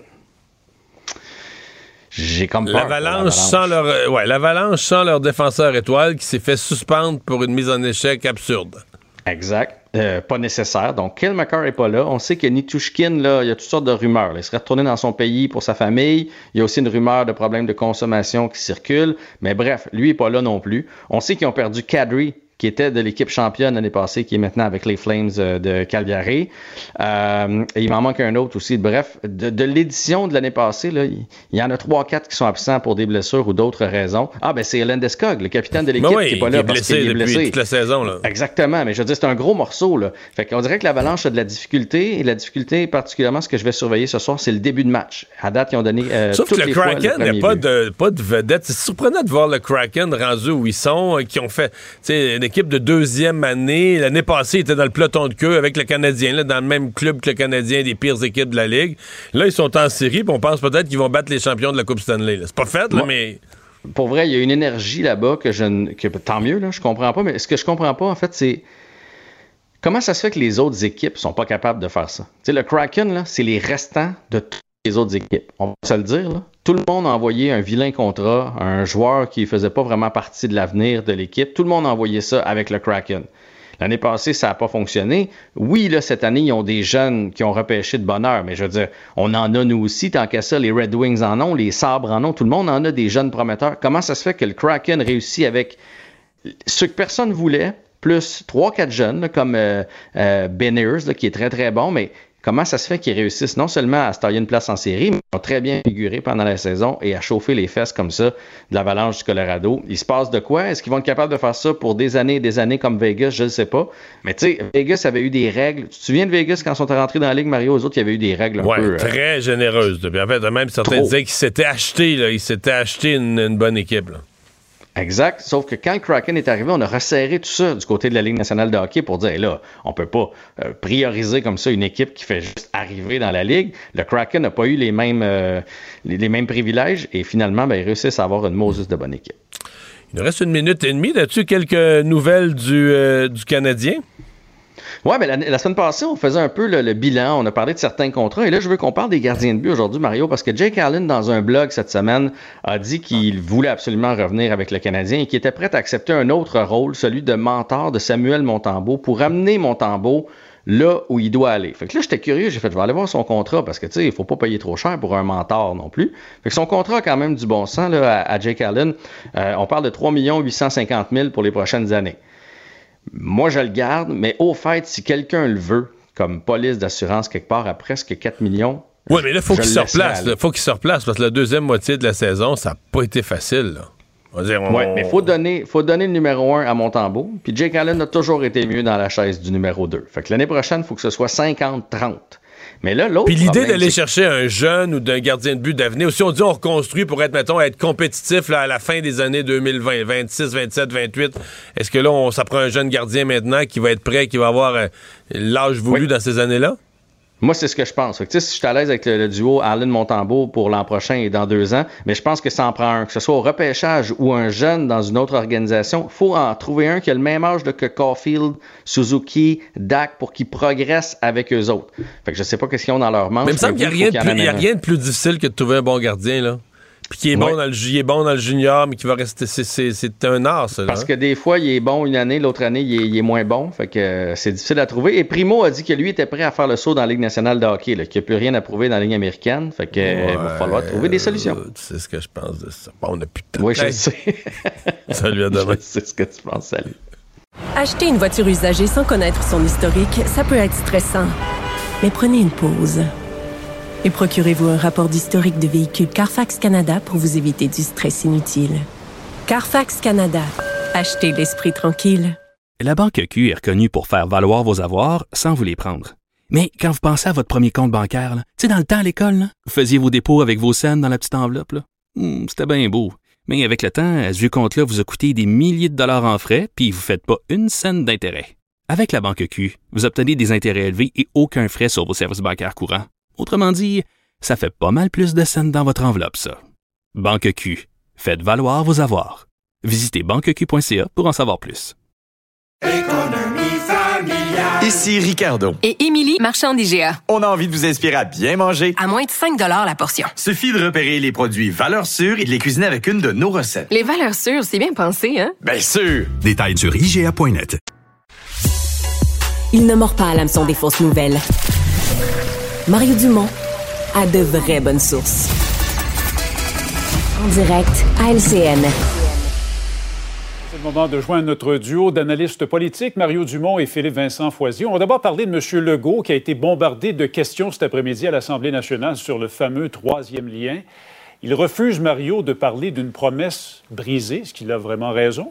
Ben, ben, il peut choisir les termes, lui, quand il en parle, mais il ne pourra pas empêcher le reste de la société. Et surtout les gens concernés dans la région de Québec, Chaudière-Appalaches, ils vont toujours appeler ça une promesse brisée, c'est bien évident. Ça peut être une très bonne journée pour lui. Moi, j'ai trouvé que les partis d'opposition étaient bien habiles. Bon, l'ont confronté un peu là-dessus. Ils ont fait parler de sa promesse brisée, mais surtout le plus gros, là, parce que c'est un exercice annuel important là, que moi j'ai vécu 15 fois. là, le, le moment où pendant des heures, tout le monde est assis, puis on peut questionner le premier ministre. Et de fond, ils ont fait parler beaucoup monsieur, de- à M. Legault. Ils lui ont fait parler de son nouveau projet, parce que là, on l'oublie, mais il reste Mhm. un tube là, de transport en commun. Et on est plusieurs. Moi, je pense que ça se fera jamais. Mais il y a bien du monde qui pense que ça se fera jamais. Mais là, eux, ils ont comme encourager M. Legault à pousser son bras dans le tordeur, là, puis à dire, ben le défendez-vous, vous le défendez pas, ce projet-là. Et je sais pas, mais j'ai l'impression que François Legault doit déjà commencer aujourd'hui à se dire, hey, là, c'est pas vrai que dans un an, je vais revivre le film d'abandonner un projet dans lequel euh, je me suis commis. Donc, il voulait pas trop se commettre, mais en même temps, en se commettant pas, il enlevait de la crédibilité à son projet. J'ai pas trouvé que ça a très bien été. Est-ce que c'est une bonne stratégie, Philippe Vincent, pour le premier ministre de refuser de dire que c'était bel et bien une promesse brisée? Euh, non, parce que euh, tout le monde le sait que c'en est une et que les gens sont encore frustrés. Et un peu d'honnêteté euh, ferait du bien. en fait, le problème, c'est que oui, il y a cette frustration-là qui perdure, mais il y a aussi le fait que la réponse gouvernementale dans le dossier a tellement été floue, puis l'achalandage, puis là, c'était pas clair. Puis la vraie promesse, là, c'était pas juste de construire un troisième lien, c'était de construire un troisième lien en dépit de ce que les études allaient dire. Et là, on se base sur des études qui, même elles, ne sont pas très claires et qui ne montrent pas un grand grand projet qui change. Et là, on nous parle de la morphologie de Québec qui a changé. On, a l'impression, et je peux comprendre les gens, par exemple, de Lévis et autres, de se faire encore une fois mener en bateau. Donc, d'avoir été mené en bateau pendant la campagne électorale et que là, de se faire dire non, on n'aura pas le projet, mais on ne vous dit pas exactement pourquoi, puis on ne vous dit pas les bonnes raisons. Puis en plus, c'est même pas une promesse brisée. Ça n'aide pas la CAQ à, calmer ce sentiment de frustration dans la région. Je pense qu'on va encore voir des sorties importantes contre la CAQ et François Legault dans les prochains jours. Ah, c'est certainement pas fini, ça, c'est sûr. Euh, parlons de ces enseignants, messieurs, qui euh, pètent les plombs en classe, c'est le cas de le dire, des cas au secondaire qui font surface aujourd'hui. Euh, Mario, est-ce que le moment est venu de créer un ordre professionnel des enseignants au Québec, comme ça a été promis par certains partis politiques au fil des ans? Oui, ça fait longtemps que moi je suis en faveur de ça. Mais ça a été promis par la CAQ, entre autres, on dit plusieurs partis, mais dont la CAQ qui avait ça dans son programme. Et là, tout à coup, j'entends toutes sortes de voix au Québec qui se lèvent en faveur de ça. Je m'en réjouis. Mais il faut quand même refaire l'historique. Pourquoi la CAQ? Pourquoi le ministre Jean-François Roberge avait abandonné cette idée-là? Il n'y a pas eu le choix, là. C'est une opposition des syndicats, mais tellement ferme, tellement robuste, que quand Jean-François Roberge est arrivé en poste, il s'est dit j'ai pas le choix, il faut que je cède là-dessus. Sinon, j'ai plus aucune collaboration syndicale pour faire tout le reste de mes projets. Alors, c'est ça l'historique. L'historique d'un ordre professionnel des enseignants qui existe en Ontario, mais qu'on refuse au Québec. C'est une obstination syndicale, un mur que le ministre Roberge avait rencontré à l'époque. Et aujourd'hui, c'est pas pour rien. Là. Bernard Dréville a dit non, moi, je touche pas à ça, c'est pas dans mes plans, c'est pas dans. Parce qu'il sait très bien que l'opposition syndicale. Euh, mais est-ce qu'un jour, euh, nos syndicats de l'éducation vont devoir soit changer leur réflexion ou se le faire imposer? Euh, moi, je le souhaite. Mais avec ce qui sort maintenant dans les écoles, ces cas d'abus verbaux, euh, Philippe Vincent, est-ce que l'occasion n'est pas belle pour le gouvernement d'aller de l'avant? Euh, oui, on préférait, euh, du côté du gouvernement, miser sur le protecteur du citoyen. Il y en avait un dans chaque centre scolaire, mais les démarches pour se rendre au protecteur du citoyen sont quand même plutôt longues. On en fait un protecteur national, sauf que l'ordre, comme on l'entendait tantôt avec l'Ontario, c'est beaucoup plus large, c'est indépendant, ça amène une protection du public comme dans beaucoup d'autres professions, et ça aurait fait en sorte que les parents qui ont appelé, par exemple, la direction dans le cas de, Sainte-Marthe-sur-le-Lac, auraient pu se tourner vers l'ordre après une semaine ou deux pour dire la direction n'a rien dit, le centre de service scolaire a caché l'information aussi. On aurait pu directement aller à l'ordre. Le professeur qui entend la professeure dans l'autre classe crier comme ça aurait pu appeler l'ordre aussi puis dire j'ai des préoccupations par rapport à un autre membre de mon corps professoral, alors qu'en ce moment, ils ne peuvent même pas faire ça, ils peuvent même pas porter plainte contre un de leurs collègues s'ils ont des préoccupations. Donc, simplement pour ce volet-là, on aurait un avantage. Après ça, de façon plus générale, ça enverrait quand même le message qu'on valorise les professeurs, qu'on valorise leur rôle et l'importance que les professeurs ont dans la société pour le développement de nos jeunes, donc pour le développement de notre société. Ce serait quand même un pas dans la bonne direction. Et comme Mario l'a dit, l'opposition est tellement forte chez les syndicats. Comme est en deuxième mandat. Dans un deuxième mandat, c'est le temps justement de prendre des décisions qui ne sont pas faciles, puis de mener des combats qui sont courageux, comme le disait François Legault, et non pas uniquement pour les sondages. Il y a aussi le débat sur la rémunération des élus qui reprend euh, à Québec, repart de plus belle. Québec solidaire dit que la hausse proposée est ni justifiée ni justifiable. On va voir les chiffres euh, ensemble. Salaire de base des élus actuellement provincial, 101 000 Le comité a récemment recommandé, une augmentation de, de 30 000 soit 21% C'est une grosse augmentation, mais vous le voyez, les élus québécois seraient encore loin du salaire de base de leurs collègues au fédéral. Mario, est-ce que Québec solidaire peut vraiment espérer marquer des points en s'opposant à, l'augmentation proposée? Ben, on- c'est un jeu politique facile. On se dit, ben, il y a beaucoup de monde dans la population qui gagne moins que ça, fait qu'on fait miroiter là, que nous, on est proche du peuple puis qu'on veut pas que les élus gagnent plus. Le jeu de politique est assez simple du côté du Québec solidaire. Je ne sais pas si ça va être euh, payant ou pas. Moi, euh, sincèrement, ma réflexion, la comparaison avec les députés fédéraux est intéressante. Moi, je fais aussi une comparaison des élus québécois avec l'ensemble de la structure salariale. Puis je prends au au sommet de la pyramide le premier ministre. Est-ce que c'est normal que le premier ministre gagne moins, puis beaucoup moins que la plupart des présidents de sociétés d'État ou le DG de la Sûreté du Québec? Est-ce que c'est normal que les ministres, avec la nouvelle structure salariale, la façon dont les choses ont évolué depuis 20 ans, aujourd'hui, les ministres, pour la plupart, gagnent moins que leurs sous-ministres? Ah, Tu sais, il y a quelque chose, c'est là que tu vois que le salaire des élus, quand un ministre gagne moins que ses, ses sous-ministres importants, il y a quelque chose dans le salaire des élus qui a glissé, parce que pour des raisons politiques, les élus, par peur de ne pas être réélus, on disait, mais là, on peut pas augmenter nos salaires, qu'est-ce que le monde va dire? Puis- et là, ils sont, ça- ils ont comme glissé dans la structure salariale d'un point que ça, hiérarchiquement, ça plus vraiment d'allure. Ouais, c'est toujours délicat comme débat. Euh, Que doit faire le gouvernement Legault, M. Legault en particulier, euh, par rapport à ce dossier-là, Philippe Vincent? pourrait faire comme dans le troisième lien et repartir à la planche à dessin. Au lieu de nommer un comité indépendant pour se baser juste sur la rémunération, de reprendre la rémunération globale, incluant leur extraordinaire fonds de pension et revoir tout, mettre des recommandations qui seraient exécutoires, donc il n'y aurait pas de débat politique par la suite, que tous les élus s'entendent sur le comité, sur la façon que le comité va évaluer la situation et qu'on s'entende tous que les conclusions de ce comité-là seront exécutoires et qu'on va les appliquer. C'est la seule façon d'éviter un débat politique avec des partis qui viennent tirer ici et là, puis des chiffres, parce que quand on regarde les chiffres dans les autres provinces, députés au Québec s'en tirent quand même très bien aussi. Donc, tout dépendamment de ce qu'on veut comparer, on est mieux de le faire avec un comité indépendant. T'enlèves la politique de tout ça, puis après ça, tu peux t'en laver les mains. Après, mais à Ottawa, il faut se souvenir que c'est Jean Chrétien qui avait réglé ça juste au moment de partir. Monsieur Chrétien avait réglé ça et pour longtemps. Voilà. Merci beaucoup, messieurs. Voilà. Passez une belle revoir. soirée. Au revoir. Salut. Ah voilà, c'est ce qui met un terme à notre émission du jour. Merci d'avoir été des nôtres. On se donne rendez-vous pour une autre demain 15h30. Cube Radio.